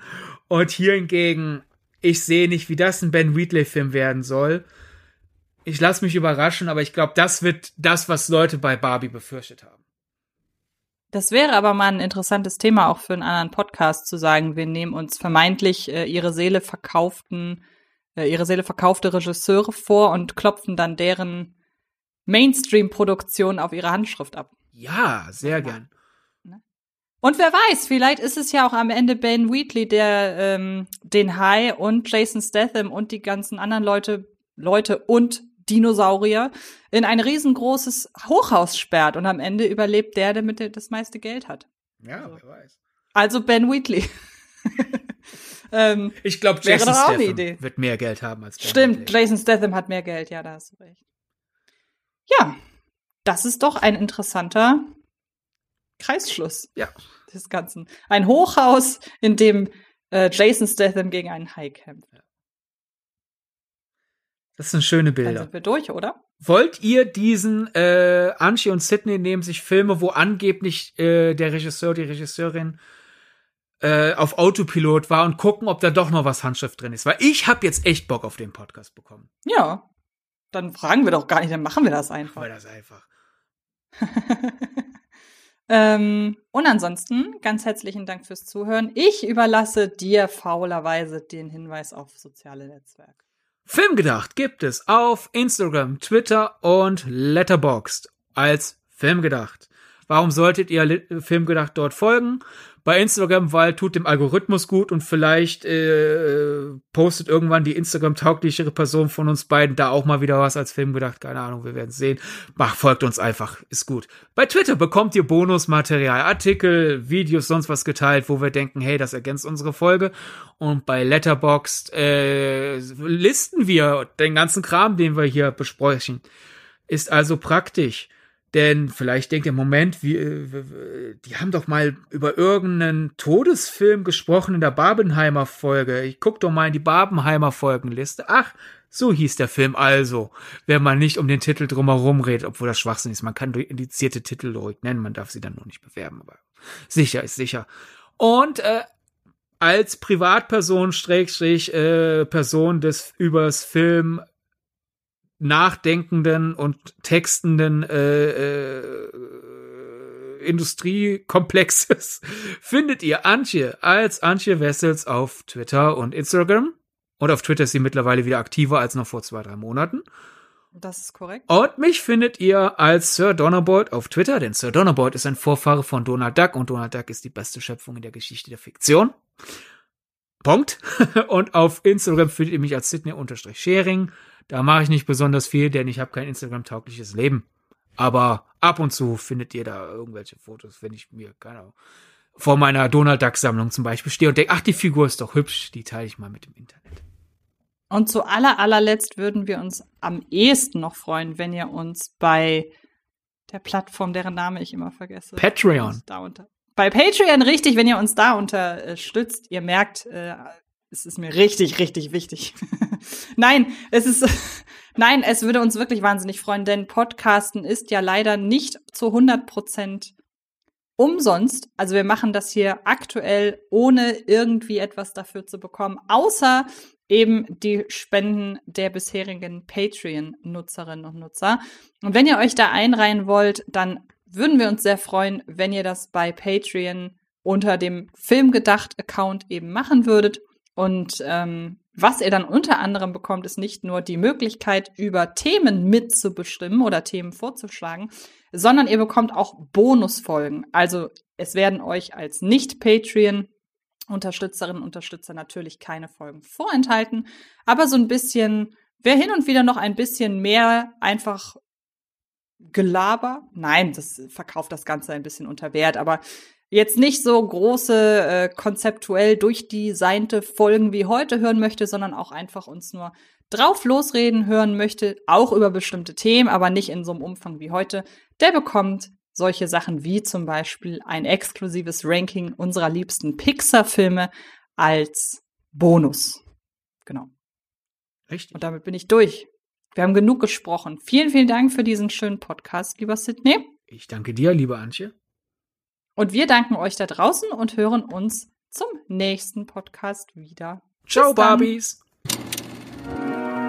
Das war Filmgedacht mit Antje Wessels und Sidney Schering. Filmgedacht kann Film gelauscht werden und zwar auf allen gängigen Podcast-Plattformen.